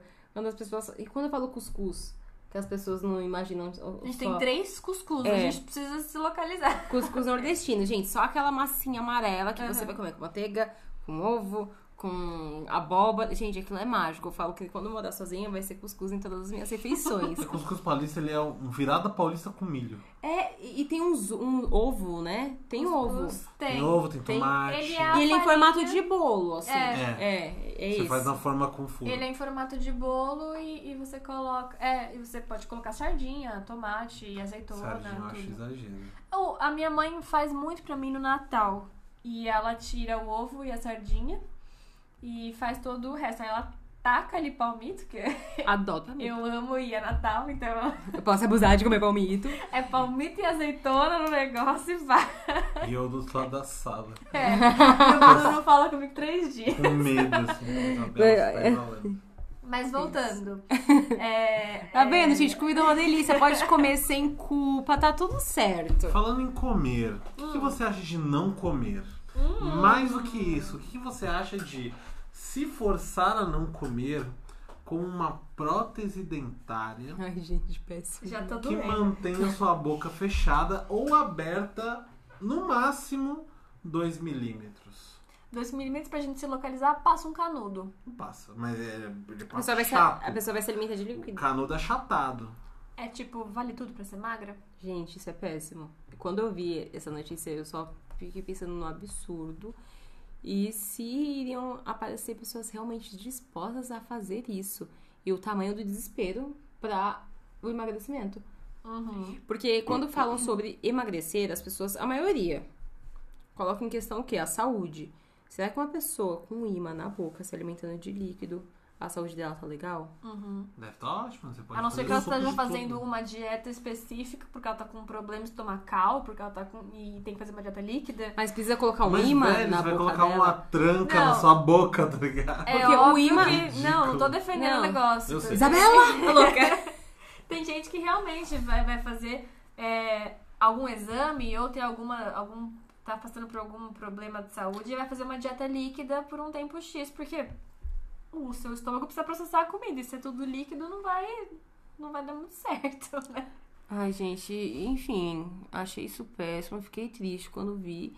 E, e tem gente que vai ver e falar assim, nossa, legal, talvez seja uma solução para as pessoas gordas. É. né? Mano, quando a Isabela me mostrou, o- a forma como tá diagramada a notícia, tinha uma cara daquelas propagandas que aparece assim: é, novo, novo remédio é, choca Osasco. Fulano, não sei quantas pessoas perdem é, 20 quilos em uma semana Sim. e, e Suzano parou.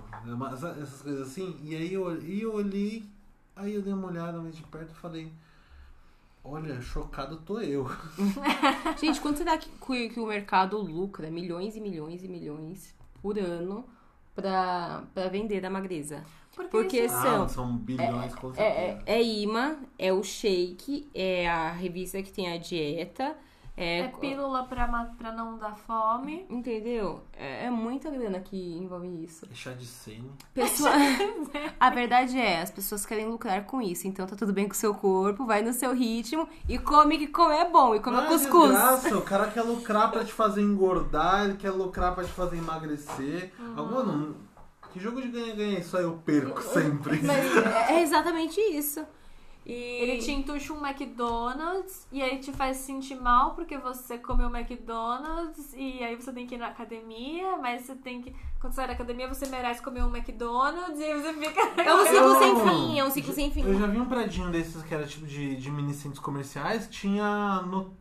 Eu acho que era isso, no térreo um McDonald's e na, no deve ser um Smart Fit. Você já saía da. Já fazia o. Já comi. Já fazia, tipo, ah, já sai culpado do McDonald's, já sobe o elevador, na verdade, o melhor é subir a escada nesse caso. Já vai no Smart Fit e já volta um pouquinho melhor. Inclusive, tem umas dietas que você tem o dia do lixo.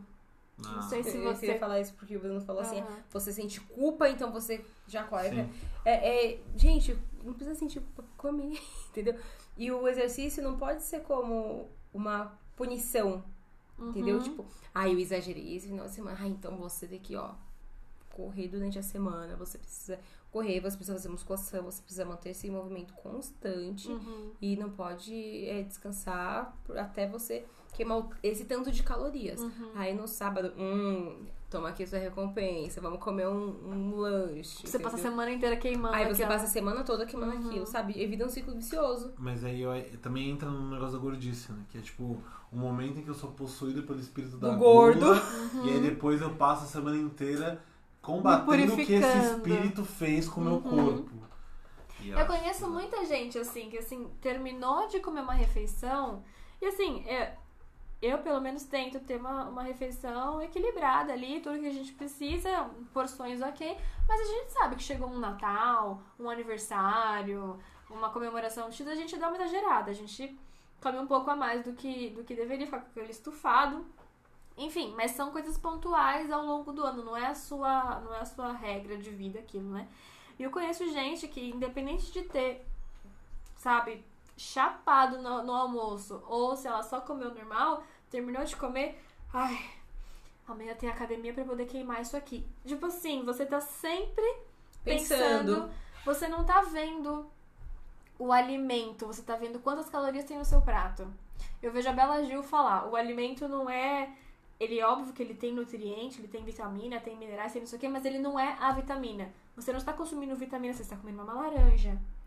Então, é óbvio que ela vai te trazer diversos benefícios, mas come Não é aquela gostoso, comida. não é gostoso você sentir o cheiro. Exato. É, ai, gente, é toda uma experiência. E aí você come já pensando, bom, então aqui tem 200 calorias, então eu vou ter que correr duas horas da manhã na esteira. Eu lembro que uma, quando eu era adolescente e tava nessa pira de capricho e, e afins, Você ser e colírio e caprichos, é, porque a pressão estética na adolescência, ela, é- eu acho que a gente ainda tem menos noção pra discernir, né? Então ela é pior ainda. E. e... Esqueci o que eu ia falar. Ah, e essa coisa da, da caloria. E aí eu lembro que assim, ah, antes de ir pra, pra academia, você tem que comer barrinha de cereal. Que eu não sei se eu já sou muito a favor, porque é meio que ultraprocessado, mas enfim. Beleza, aí eu na pira, né? Ah, barrinha de cereal tem 300 calorias. Aí eu entrava na. Eu subia na esteira ou ia na bike e eu ficava, sei lá, 30 minutos, 40 minutos me matando ali e eu queimei 100. E eu ficava, meu Deus, a barrinha que eu comi vindo pra cá, eu não queimei ainda. Ou seja, eu nunca vou ser magra. E eu já era magra, mas eu me achava. e você fica numa loucura e você não pensa em mais nada. Aquilo controla o seu pensamento de um jeito que só o que importa é aquela bainha na sua barriga. Que ela precisa ser eliminada. Que ela precisa ser eliminada. Você falou essa coisa das calorias. Ai, gente, eu nunca vou esquecer. Uma vez, é, eu era do intervalo, é, tinha um, um aluno ou uma aluna, não vou lembrar nem a pessoa que tava. Ela tomando um açaí, Uhum. aquele copão de açaí.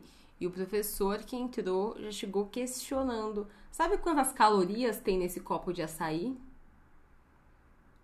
Ai, ah, Nossa, não gente. tenho noção. Tanto. Então, em média, depende. É açaí ou é açaí com banana, com morango, com a laranja? Ah, açaí com tal coisa. Ó, então vamos vai. Coloca tantas calorias nesse copo. O seu corpo parado vai queimar em média de tanto, vendo o seu peso, a altura.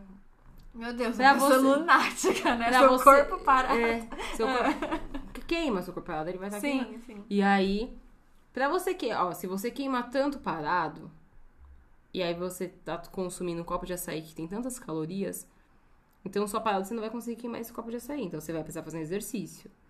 Então vai, eu ando daqui da faculdade até o metrô da Liberdade. Hum, quantas calorias você queima nesse trajeto? Tanto, tá. Mas o meu copo de açaí ainda não queimou. Ou seja, o seu o lanchinho durante o intervalo, eu fico assim, meu Deus do céu, quem perguntou pra ele quantas calorias tem um copo? Porque as pessoas ficam obcecadas. Sim. Quantas calorias você gasta pra fazer sozinho? e aí eu fico assim, ai meu Deus do céu, professor, não, professor, entendeu? Professor, meu- Professor. meu mestre. Sim, sim. Entendeu? Porque as pessoas ficam realmente obcecadas pela questão da caloria. Aí eu vou comentar, ah, mas quantas calorias tem isso? E e é aquilo que você falou, ah, eu me pegava vendo. E eu também, principalmente quando eu ia pra academia, eu via, sabe, quando você tem, tá lá na esteira e aparece, tipo, ai, tanto tempo, tantas calorias. Eu odeio olhar pra aquele negócio. E aí eu ficava assim, não, mas se eu fiz tantas, se eu fizer mais uns 20 minutinhos, eu vou queimar tantas. Aí eu ia pra casa e ia jantar. Aí eu falei, caramba, acabei de queimar tantas calorias. Eu chegar em casa, vou bater um pratão? Não, tem que ser uma Vou comer arroz, já não vou. Vou comer só alface, porque a alface tem todos os nutrientes do E aí a pessoa ficou obcecada, por- não é pelo que ela, parece que ela não tá se alimentando, parece que ela tá contando caloria. Sim. E aí, e, ué, quero emagrecer ou, ou quero frequentar uma academia, não posso ter, sentir o prazer de comer, porque é prazeroso você comer Uhum. uma coisa que você gosta, ou tem um prato favorito da sua mãe, ou hoje eu quero comer um chocolate porque estou de TPM, tá tudo bem. Sim. A comida vira uma forma de punição também, né? A pessoa odeia alface e ela come alface em todas as refeições. Eu via muito isso quando eu dava aula. Eu tinha uma aluna que odiava brócolis. Tava dando uma aulinha de, de alimentos, vamos aprender novos alimentos, e ela odiava brócolis. E eu falando, não, brócolis é gostoso, que não sei o quê. E ela fala, porque você tem que dar o, o bom exemplo. E brócolis é gostoso sim, eu gosto de brócolis. Eu gosto de brócolis. Mas ela falando, eu sei, minha mãe fala isso, mas eu como escarola, eu como couve, eu como.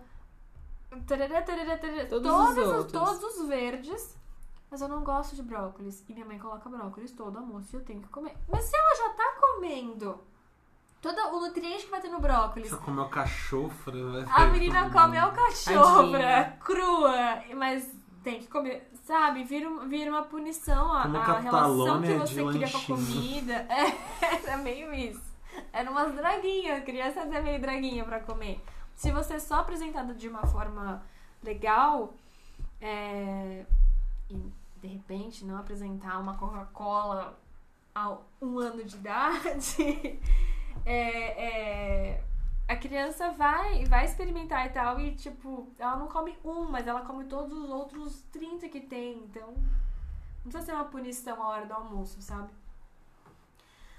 Mas a gente tá falando muito dessa questão, né? É, tudo isso é, querendo ou não, é gordofobia, né? Dessa- tudo que a gente falou aqui. Sim. É, eu falei assim, parece que tudo que a gente falou, porque a gente é gordofóbico e a gente tá falando de É, que- é que é tanta Todo mundo questão, fala, essa né? coisa da, da caloria, da academia, tem a questão da, da roupa também, de ah, eu como pessoa gorda entrar numa loja que eu tenho mais acesso Uhum. e nada ali serve em mim. E aí eu me sinto mal, porque eu não posso frequentar as outras, porque ai, aquela moda plus size é muito mais cara. E quando tem plus size é aquela roupa feia, florida, de estampa de sofá de Entendeu? vó. E aí, e aí às, às vezes a pessoa também não tem essa coisa de tipo, ah, eu vou nessas lojas mais populares do shopping que todas as pessoas vão. E aí eu chego lá, nada de lá serve em mim. Então eu me sinto mal, preciso emagrecer. Sabe, são, são tantas pautas que aí a gente entra na questão da autoestima, da roupa, do exercício, da comida, que aí começa a contar a caloria. E eu acho que assim, a grande questão é eu quero ser magro, porque é uma questão de estética. Eu acho que vai mexer com a minha autoestima. Ou eu quero entrar na, na roupa da loja que nada me serve. Ou vou fazer exercício por uma questão de, de punição, porque eu quero alcançar esse corpo. Ou é de fato uma questão de saúde. ou quero pensar no meu bem-estar a longo prazo. Uhum. É tanta coisa. assim, É, nossa, vamos ficar três horas de podcast. E aí essa coisa do, do, do movimento body positive, né? Do, é, tem, tem tradução desse, do nome? Eu Do, nunca nem ouvi falar disso que você tá falando. do body positive? Uh-uh. Body, corpo, positive, Não, eu positivo. entendi mas a, a é. transliteração da coisa, mas eu nunca tive ouvido falar. é o nome de- dessa coisa do tipo, o corpo gordo existe, o corpo gordo é bonito, a gorda é bonita e tipo assim. Eu já acompanhei muitas blogueiras gordas que, tipo, dica de moda. Você ouviu a vida inteira que gordo não pode usar estampa. Pode sim. Olha os looks. Tará. Vestido, listrado, você não pode usar listra porque listra. Eu acho tão bonito roupa listrada.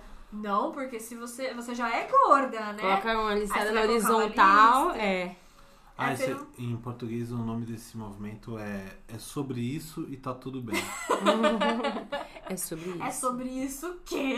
tá tudo bem o quê? Mas você não pode usar estampa, não pode usar cinto marcando a cintura porque você- a sua barriga já é maior. E, Sim, e, e E você aí, quer tipo, mostrar isso, você tem que esconder. Quer Usou preto para que disfarçar. burca, né? Você tem que disfarçar o que você é. E, gente, isso em questão de. Vou colocar aqui, a gente tá falando de corpo, de roupa. Imagina isso, uma gorda e praia. Sim. Roupa de, de Quantas para a pessoas praia. gordas você já viu na praia? Eu não vou na praia porque eu sou gordo. Então é meio difícil a pergunta pra Pronto, mim. corpo verão. E quantas vezes eu sofri pra conseguir achar um biquíni que eu me sentisse bem, porque eu sou gorda e eu queria um biquíni que escondesse o meu corpo, só que eu também quero tomar sol. Uhum. Mas como eu vou pegar uma roupa de banho, de, de praia, ou de verão que esconde meu corpo, mas eu quero pegar sol na minha barriga? Não tem, não dá pra Aí você bota esconder e de uma mostrar. faixa branca na barriga, mas ninguém viu. Pega o maiôzão, projetinha. é uma faixa ainda. Ela vai do, do peito assim até, até a perna. Você pega na lateral. Não, e aí tem a questão de, ah, eu sou a mulher, sou gorda com seio grande, você sentar assim. E aí fica assim, duas bolas embaixo, porque não pegou sol, entendeu? É complicado, gente. Eu sei, eu sei. Você sabe, Bruno? Tô no meu lugar Mas- de fala aqui. No, no movimento no movimento body positive existem muitas influenciadoras, muitas blogueiras e tal, que, ah, eu sou gorda e eu sou maquiadora, eu sou gorda e eu gosto de moda, e a gente vai Sou falar de gorda e somos capazes de tudo, né? Exatamente. Aí algumas lojas começaram a ter numeração plus size, que eu, eu não sei opinar, não sei dizer se é suficiente, às vezes chega até a numeração 58. Gente, e vamos combinar esse plus size aí, porque tem loja que fala assim, GG, veste até o 44. Eu falo, Oi? 44 é, é o GG, gente? Avisa que o 44 não passa aqui. Não, no início, quando tinha as modelos plus size da Victoria's Secret, tarará, eu Você olhava pra modelo plus size 40. e eu falava, nossa, olha eu. E eu não era gorda. E eu me vi na modelo plus size. Falei, Gente, lindas. Aí eu vou na loja, eu vou no plus size, e é óbvio que a roupa não serve em mim. Então, a- você até tem uma tentativa de movimento, mas a plus size, é que eu não, eu não gosto desse termo, mas é a mulher, entre muitas aspas, normal. Não é normal, mas é a pessoa que não é nem magra e ela não é nem gorda. Ela tem uma é barriguinha. Estavam, estavam É, criando não um, é normal. mad size agora, pra falar que é aquela mulher que não é nem magra, nem gorda. Eu não vi mais sobre isso, mas era algo relacionado. Eu, eu não cheguei a É. ver. Mas a grande questão é, será que a gente precisa rotular? Uhum. Colocar, sabe, tipo, olha, a magra, a moda pra magra, a moda pra gorda. Por que a gente não vai fazer essa blusa do PP até o, o, o 6G? Uhum. E aí, Usa quem quer. exatamente. Sim. Entendeu? Uma moda acessível pra todo mundo. Ai, gente, meu Ah. sonho. É isso! Larguei educação E- física, vou criar uma loja. Eu lembrei agora que tem uma loja de departamento que ela fez. Eu acho que nem foi pra frente isso. Mas rolou uns dois, três anos atrás um movimento de fazer uma, uma coleção que fosse a gênero. Uhum. E que as roupas eram todas unissex. Até o M. Então, assim, se é unissex, mas magro, por favor. Você já pode ser homem e mulher. Agora, se quer ser magro ou gordo. Não dá pra escolher. Não, não, não, não. Você escolhe. A gente vê isso em todas as campanhas de, de que pegam uma pauta, é, um movimento, esvazia completamente e Pra eu dar quero vender maquiagem, eu quero vender Exatamente. roupa, né? Então, e aí você ai, vê qu- quantos funcionários é, ditos plus size, tem ali, você Sim. vê, né, quantos funcionários ali que usam a Aí, roupa. tipo, junho é o mês LGBT. Esquece Stonewall, esquece é, luta trans, esquece tudo. Não, vamos usar a maquiagenzinha e acabou a LGBTfobia no Brasil. No dia que tinha aquela maquiagem de arco-íris, gente. No, no, no ato. Que você Contratar alguém, né? No Contratar não contrato. contrata. É, colocar o resto do ano. A gente me gera uma revolta. Colocar na, na produção. Eu- não, eu fico muito. Não, não só a vendedora, mas assim, pra produzir o negócio, pra fazer o marketing, pra gravar, a pessoa que tá na câmera não tem LGBTs e todo mundo que tá na, na frente da câmera é magro. Ah, o mês X é o mês da consciência, não é da consciência negra, mas em fevereiro é, consciência negra É aqui é em novembro, mas tem o mês da história negra nos Estados Unidos em, em fevereiro. Então tem esses dois meses que bomba questão de, de movimento negro e tal. Todos os negros são magros, gostosos e bonitos. Não tô falando que é. en- Entende? Tipo, é, você quer quebrar um, um, um padrão, mas você tem que estar dentro de outro de outro padrão. padrão. Vários Senão outros, vale. né? É, é um só- Vários rótulo. Não é tipo, ah, rótulo. Tem que ser os meus modelos cis, são todos negros, hétero, mas eles são. Mas eles são negros. Existem alturas diferentes, eles têm pesos diferentes. Não, é tipo, os todo mundo de 1,85m pra cima, todo mundo Saradão. cheio, todo sarado, todo mundo Paulo Zulu. Paulo Zulu não é, não é negro, né? Eu sempre Eu não penso por sei causa do quem é. Zulu, mas não, ele é um ator modelo, ele, ele é branco. Vocês estavam falando de roupa. Porque eu penso num outro ator, eu nunca lembro o nome desse outro ator que é da Globo também, e ele é negro. Ele é tipo o Paulo Zulu negro e careca. Ele é muito Hum. parecido. Mas eu, enfim, todo mundo é o cara. se Tipo, os Lázaro caras são- Ramos tá sarado? Todo mundo é Lázaro, tem que ser Lázaro Ramos. Ó mão! O Lázaro Ramos já é um senão, pouco de mas não- desconstrução do, do, do padrão, assim. É, também. Porque ele não é, ele não é o cara saradão, ele é um cara, ele é, ele é o cara até então ele sempre foi um magrelo. Porque lá no começo, pegar começo de carreira do mesmo o Celton Mello que hoje é, é parrudo, Uhum. ele, é, ele é um cara mais, ele é um cara que não é tão magrão. Mas o Wagner Moura, o Mello, o Matheus Nastergalli e o Lázaro Ramos eram quatro palitos quando começou. Agora ele, ele, ele, ele tem, sei lá, 80 quilos, mas o, e o Wagner, mas os caras eram tudo muito magrinho. Então ele não era o cara.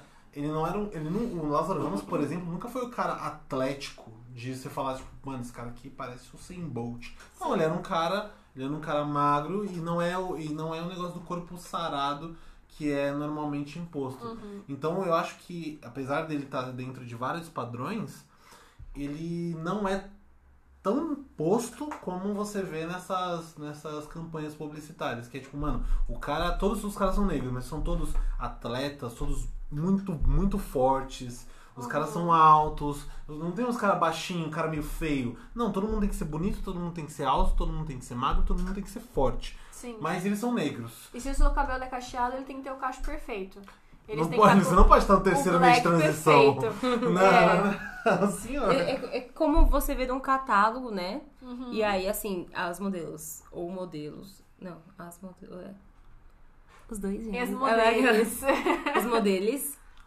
É, magra, branca, cabelo Uhum. liso. Aí coloca uma negra, bem alta, do cabelo black. Pronto, porque aí a gente já tá colocando. Colocou uma em uma página, pronto. É. Acabou Aí- o racismo no Brasil. né? Vou colocar uma gorda. Exato. Aí tem uma gorda. Não é o. Sabe, pra falar assim que. Ai, a gente trabalha com essa coisa de, de todes. É Mariah entendeu? Carey, aí é a Ivete Sangalo, a Cláudia Leite, mas tem a Isa. É. É. E tem a Alexandrismos. A gente Adoro. incluiu Então a a Beyoncé, gente, tá liberado. A, é a Beyoncé. Sim. Estavam falando de roupa e eu tava pensando uma coisa, uma situação que aconteceu comigo. Que eu tava vendo, sabe, esses anúncios de Instagram? E aí apareceu, tipo, uma roupa, tipo, legging top. Eu, ai, que cor linda! Fazer exercício. Entrei na loja. Tinha os tamanhos PP, PM e G e o veste até 42, veste até 44. E aí eu fiquei, gente, isso não é entre Porque a pessoa gorda não vai querer usar um top. A, gorda A não pessoa gorda. né? Porque já tá ligado com o gordo não vai fazer exercício. Uhum. Aí eu fiquei chocada, Roupa de fechei. Roupa É, de e ginástica assim, pra gorda. Perdeu uma cliente, hein? A Isso louca. fica muito ramificado, assim, muito enraizado, na verdade, de formas que a gente nem percebe. Porque às vezes a gente até se considera desconstruído, tipo assim, ah, tudo bem ser gordo. Minha, minha, minha amiga é gorda, mas ainda bem que eu não sou. Tem, tem esses, esses pensamentos ainda, sabe? Assim, tipo, ah, tudo bem ser, mas o outro, eu não, meu Deus, eu não posso engordar um grama Ah. de.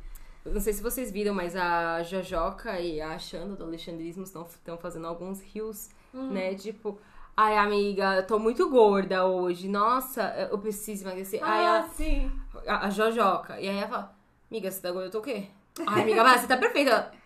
Não, não é assim, sabe? É, é bem isso. E eu adorei, porque eu falei assim, gente, é, isso aí tem que ser falado mesmo e tem que ser mostrado. E São coisas que a gente precisa mudar. E aí, quanto mais você muda, mais você percebe o quanto tava enraizado em outros Sim. pensamentos. Você fala, mano, eu não consigo terminar. Porque cada Exatamente. hora aparece um negócio. A, a Dove teve uma época, é, acho que já deve fazer uns 10 anos isso.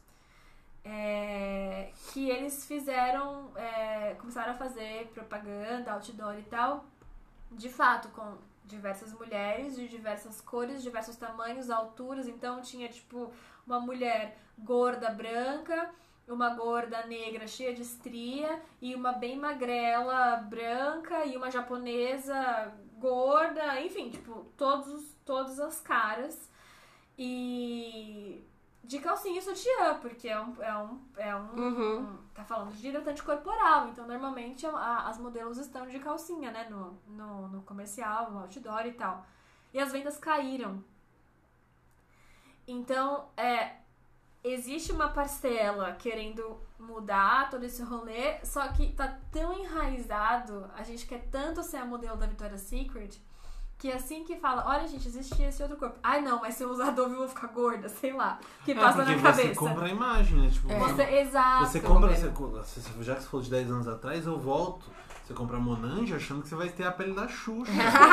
Achando que você vai viver com o tchutchucão. Óleo de amêndoas paixão, você usa pra ser a. a qual que é o nome da. da a Capitu do, do Bentinho? É a Ana Paula. Ai, não vou saber o nome. Ah, não lembro, Ana Paula.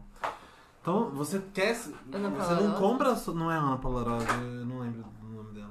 É, você compra pra ser a. Pra, pra ser aquela pessoa. E aí, quando você usa o Monange e você não vira a Xuxa, você se frustra. Mas, eu- mas, assim, mas, eu- mas você continua usando porque você acha que não usou o suficiente ainda. Sim, a Você tem culpa que é sua. ficar usando, Uhum. que é uma coisa que era mais comum, sabe, 20 anos atrás, você ficar dependente dessas coisas. Tipo, mano, o que, que, eu, que eu, eu- eu não sei porque eu tenho tanta memória da minha infância de coisa que eu não usava, de Olha de Amêndoas Paixão, Porque só é, passava isso na Globo o dia Mona- inteiro. Não, não, de, de fisicamente. Ah, Olha de Amêndoas Paixão, o Monange, ele é um hidratante, hidratante Monange e leite de rosas. Nossa, leite rosa. uma leite de coisa rosa que é casa de vó. Parece que o tempo todo tava do meu lado, eu Sim. nunca usei, mas estava tão presente na minha casa, mais que meu pai. Mas você tem. Você lembra do cheiro? O cheiro eu lembro do leite de rosas. Só do leite de rosa eu tenho. Só do leite de rosas. Do leite de rosas. É porque é, é co- é coisa da casa da minha avó. Leite de rosas e perfume de alfazema. É cheiro da casa da minha avó. Alfazema. Eu adoro alfazema. Alfazema. Eu amo. Eu É. adoro. Achei que ia ser julgada agora. Eu, quando eu ficava na minha avó, que eu tomava banho lá, pequena, né? Tipo, minha mãe veio buscar depois do trabalho. Eu saía com cheirinho de alfazema, a roupinha com cheirinho de armário de vó. Mas a gente, voltando ao O body, body positive. A gente, só pra gente encerrar. É, existe todo esse movimento de tentar quebrar esses, esses padrões, né? De, de, tipo, existem diversos tamanhos, existem diversas pessoas, nem todo mundo quer, precisa e consegue se encaixar naquele modelinho X. E, é, e tudo bem eu ser gorda, e tudo bem eu ser gorda e usar estampa, e tudo bem eu ser gorda e maquiada, e na festa, e, e óbvio que entra em várias outras coisas, tipo é, preconceito que as pessoas gordas se, sofrem na hora de se relacionar com alguém, porque não, minha namorada não pode ser gorda, meu namorado não pode ser gordo, que tem que ser atlético, porque, sei lá, os genes na floresta, não sei o que acontece. Gente, sou gorda, linda e tô solteira. Alô? O Instagram dela vai estar aqui na descrição. Mas aí eu tava vendo é, um, um, um outro, um, um contraponto disso, falando, tipo, tudo bem, gordofobia não dá, gente, chega, acabou, tá escroto. Mas que isso gerou alguns problemas. É, de, por exemplo, você é uma pessoa gorda e você não tá feliz com a sua imagem. Pode estar relacionado por você ser gorda ou não, mas não. Movimento body positive. Você tem que se sentir linda todos os dias. Todo dia tem que estar dando close com batonzão vermelho, brincão e roupas X. E pode ser que nesse dia você não queira, você queira sair de, sei lá, você não seja, se sentindo bem. A gente não se sente linda todos os dias. Mas rolou, começou a rolar essa pressão de você precisa se amar e você precisa se sentir linda todos os dias. E uma outra, uma outra questão de assim. É, tudo bem ser gorda, então, sei lá, estou com um problema de saúde relacionado a isso. Não, mas tudo bem ser gorda. Sua diabetes tá lá em cima, porque você só toma Coca-Cola todos os dias e engordou em consequência disso. Precisa ter uma mudança alimentar. Mas, não, tudo bem, ser gorda. Eu tô com saúde. Então, tipo, rolou, rolou essa, essa, essa discussão nesse maquiar, contraponto, né? assim, é. Vou, vou lançar um termo aqui. O body, po- o body positive virou um body positivism. Gostou? Boa, boa, boa. Sem positivismo, galera. Então eu queria saber a sua opinião em relação a isso. Tipo, é válida essa ideia? Não é? Caso a caso? Eu acho que é bem caso a caso. Eu ia até falar sobre isso que o Bruno mencionou, fez a brincadeira, porque é, a gente tá sendo influenciado o tempo todo. Então, eu tenho que me sentir bela todo dia, mas sei lá, eu entro no meu Instagram, é, principalmente no período de pandemia, todo mundo tem um story fazendo um curso, porque as pessoas estão produzindo durante a pandemia. Ai, mas tá todo mundo treinando em casa, as pessoas manteve, se manteve o movimento. Tá todo mundo sair um, quando, quando abrir a jaula da pandemia, vai, todo mundo, vai ser um monte de monstro. Ai, porque as pessoas estão fazendo uma receitinha. Ai, tá todo mundo mal, mas eu tô buscando um conhecimento, aprimorar, fazer alguma coisa nova. Eu acho que, que vai meio por aí. Mas a questão do você precisa aceitar, pode pode, você é linda, bela, tudo bem ser gorda, tá tudo bem ser gorda. Mas eu, Amabile, acredito que eu estou feliz assim. Eu, eu tenho que reconhecer, sabe? Tipo, vamos por pontos. Sou gorda. Me gosto gorda? Sim. Nossa, bacana. Não, mas eu não me gosto por quê? Ai, porque afetou a minha saúde. Eu não me gosto porque esteticamente não é aquilo que eu acho bonito. Mas o que, que eu acho bonito e o porquê? Sim. Aí a O que, é, questão. o que é o belo? O que é o É. belo? E o porquê eu acho isso belo? Será que sou eu que acho ou fui influenciada? Uhum. Entendeu? Porque, por exemplo, ah, eu sou uma criança. Eu, eu cresci numa família que fala assim: olha, é feio ser gordo, é feio ser gordo. É, é por repetição. Qu- Quanto mais você vai escutar aquilo, mais aquilo vai se tornar uma verdade pra você. E na, na questão do sou gorda, mas a minha saúde está sendo afetada, não estou feliz com isso. Ah, mas tudo bem ser gorda. Eu acredito que não é por aí. Você precisa rever suas prioridades. Eu quero emagrecer, minha saúde vai melhorar, mas eu não, não quero ser uma modelo da Victoria's Secret. Uhum. Eu quero ir até onde esteja ok a minha saúde, que meu médico vai falar, olha, a gente alcançou o que a gente precisava, a gente fez o que a gente tinha planejado, mas você continua gorda. E tudo e, bem. e tudo bem, entendeu? Porque a, a modelo da Ultra Secret não é uma pessoa saudável, diga-se de passagem. É, entendeu? Porque às vezes rola isso, né? Ai, a pessoa ela tá, ela tá gorda num nível que ela precisa emagrecer por uma questão de saúde, que foi essa que você jogou agora. Tá bom, mas é, o emagrecer não significa se tornar magra. Eu Sim. posso continuar gorda, mas Não, tampouco se gordo. tornar saudável, né? eu posso me Sim, tornar uma gorda sim. saudável. Não, Você pode ser até ser um gordo não tão saudável e emagrecer e ficar mais doente. Sim. Por causa das formas que você pode Dos métodos que utilizar você pra usou pra emagrecer. Como um você imã no dente. Tipo um shake que você toma no Natal. É. Assim como você pode ser uma pessoa magra que você precisa engordar pra se manter saudável. Porque você Sim. pode estar uma pessoa com anorexia, por exemplo, ela não está saudável, ela está magra. Eu não sei onde eu vi, não vou lembrar se foi algum documentário, se foi alguma aula, mas onde havia um, um blog que as meninas compartilhavam dicas de do que elas consumiam e o pouco que elas consumiam Uhum. para manter aquele peso ou diminuir. Tinha casos absurdos, tipo, ai, algodão. Tá sabe? Algodão. Algodão. Molhava gente. o algodão e Pra não sentir fome. só pra saciar a vontade de De engolir ter, coisa. algo ali, sabe? Sentir algo- uma coisa sólida assim, mesmo que fosse molinha, mas uma textura na Uhum. boca. Mas pra manter-se magrinha e.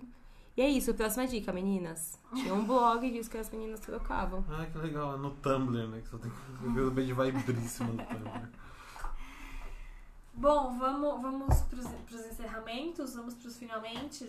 Mas finalmente.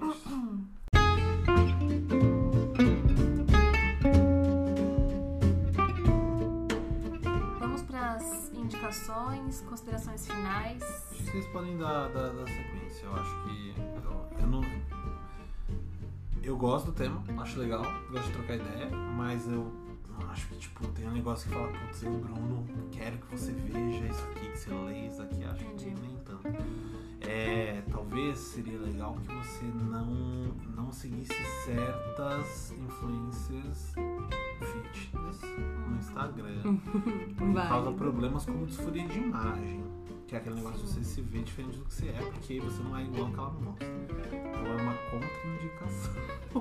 É legal Gostei, assistir gostei. Keeping Up with the Kardashians pelo meme, não pra querer ser as Kardashians. Você fica doente. É porque uma hora você começa a concordar, né? Você fala assim, Uhum. Porque o, o problema do Keeping Up quando você assiste e você não se, não se impressiona mais. Uhum. Você Porque fala, no não, começo- eu entendo a Kim que não come há três No começo dias. você assiste fala, "Mano, que bagulho bizarro, que negócio caricato. Aí chega na terceira temporada e fala assim, ah, típico da Kylie. Como assim? Sim. Mas tem mais contraindicações do que indicações. É, eu queria indicar é, um podcast muito legal, que é o podcast Prato Cheio, do Joio e Trigo.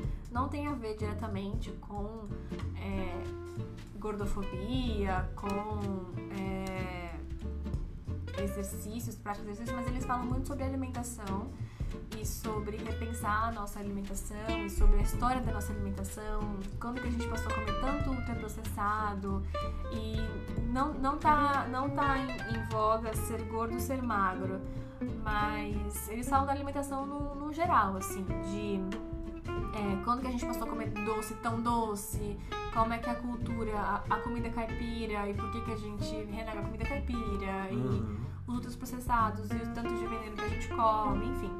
E é um podcast que eu tô ouvindo e que eu tô curtindo muito. Eles são do Joio e o Trigo. É, é feito por jornalistas que ficam investigando é, empresas e tudo. É bem legal. E é, queria indicar o livro que nomeei esse episódio, que é A Gorda, da Isabela Figueiredo, que é um livro fantástico, é uma poesia em prosa, é um, é um livro muito bonito sobre uma mulher que é gorda.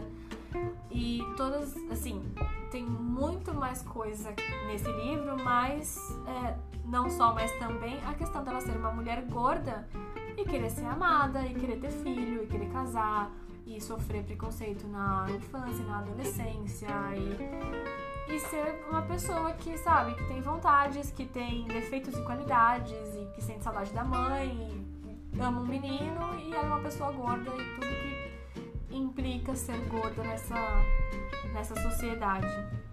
É isso, e você? Como eu havia dito que eu, né, o Instagram me influenciou muito, na, naquela época eu parei de seguir muitas mulheres que não tinham corpo parecido com o meu e eu comecei a seguir mulheres que tinham corpo parecido com o meu, eu vou indicar três. A primeira que vocês já comentaram, que é a Xanda, né, do Alexandrismos. Tem a Jéssica Lopes, que ela é uma sommelier de serviços, né? E aí ela dá dicas de lookinho e mostra, tipo, um antes e depois. Ela, quando tento esconder meu corpo, quando valorizo. E você fala, gente, uma mulher gorda com dica de lookinhos e dica de lojas e roupas acessíveis. E a atleta de peso, que é a Ellen, que ela dá dicas. É, uma das coisas que você comentou sobre, ah, existe uma diferença sobre, é, sobre cada pessoa na hora de fazer o exercício. Eu falei sobre a questão do ritmo, sobre de fazer uma adaptação. A Ellen mostra muito isso no Instagram dela. E eu acho muito massa. Inclusive, ela coloca uns rios meio de memes, tipo, é, pessoa magra comendo um, chocolate enorme. Ai, tudo bem. Ai, é, é o dia do lixo. Pessoa gorda comendo uma maçã. Ah, Tá, romantiz, tá romantizando a obesidade? Sabe, umas coisas assim? Sim. Então é bem divertido. Esses são os três perfis que eu comecei a seguir, que eu falo, que me trouxe um novo olhar. E eu falei, nossa, que legal. Esse caminho aqui também é super válido. E é isso. Maravilha. Então é isso por hoje. E tem uma coisa importante de falar, que a gente falou muito de comida, eu tô morrendo de fome. É, você quer guacamole? Quero, adoro. Vamos fazer. É isso, pessoal. Muito obrigada pelo convite. Eu Ah, amei. importante, a gente vai deixar o Instagram da Mabile na, na descrição. Ah. Clube dos 16, no Clube dos 16. A gente podia chamar as pessoas que ouvem nosso, nosso podcast de 16. Os 16, Os os 16. diabos. Vocês Se mais ou Se você menos. chegou até esse momento, você comenta lá no Insta os 16. No Insta da Amabile. Muito da Amabile. Só quando fez eu vou Mas- saber que você ouviu até aqui. Mas a Amabile é dançarina, a Amabile é uma futura professora, a Amabile é uma pessoa com consciência de mundo e ela leva essa consciência dela pro âmbito profissional, que é uma Nossa. coisa que tá muito em Vou falta. chorar. E- Mas é uma coisa que tá muito em falta em todas as profissões, eu acho. Que a gente precisa ter um Sim. olhar mais. É ridículo a gente falar que a gente precisa ter um olhar humanizado em relação a humanos, mas a gente precisa, Precisa. humanizar as relações humanas. Gente, precisa real. E em todas as áreas. Porque Sim. é complicado. Eu sei, tenho uma história até de, de colegas que trampam em hospitais e aí eu falo, nossa, a pessoa tá dentro do hospital e aí tem uma vida e, e existe esse tipo de comportamento, Uhum, sabe? Exato. E a gente vai deixar então no- nos comentários. E é isso por hoje. Vamos Isso é, tudo, isso é tudo, pessoal.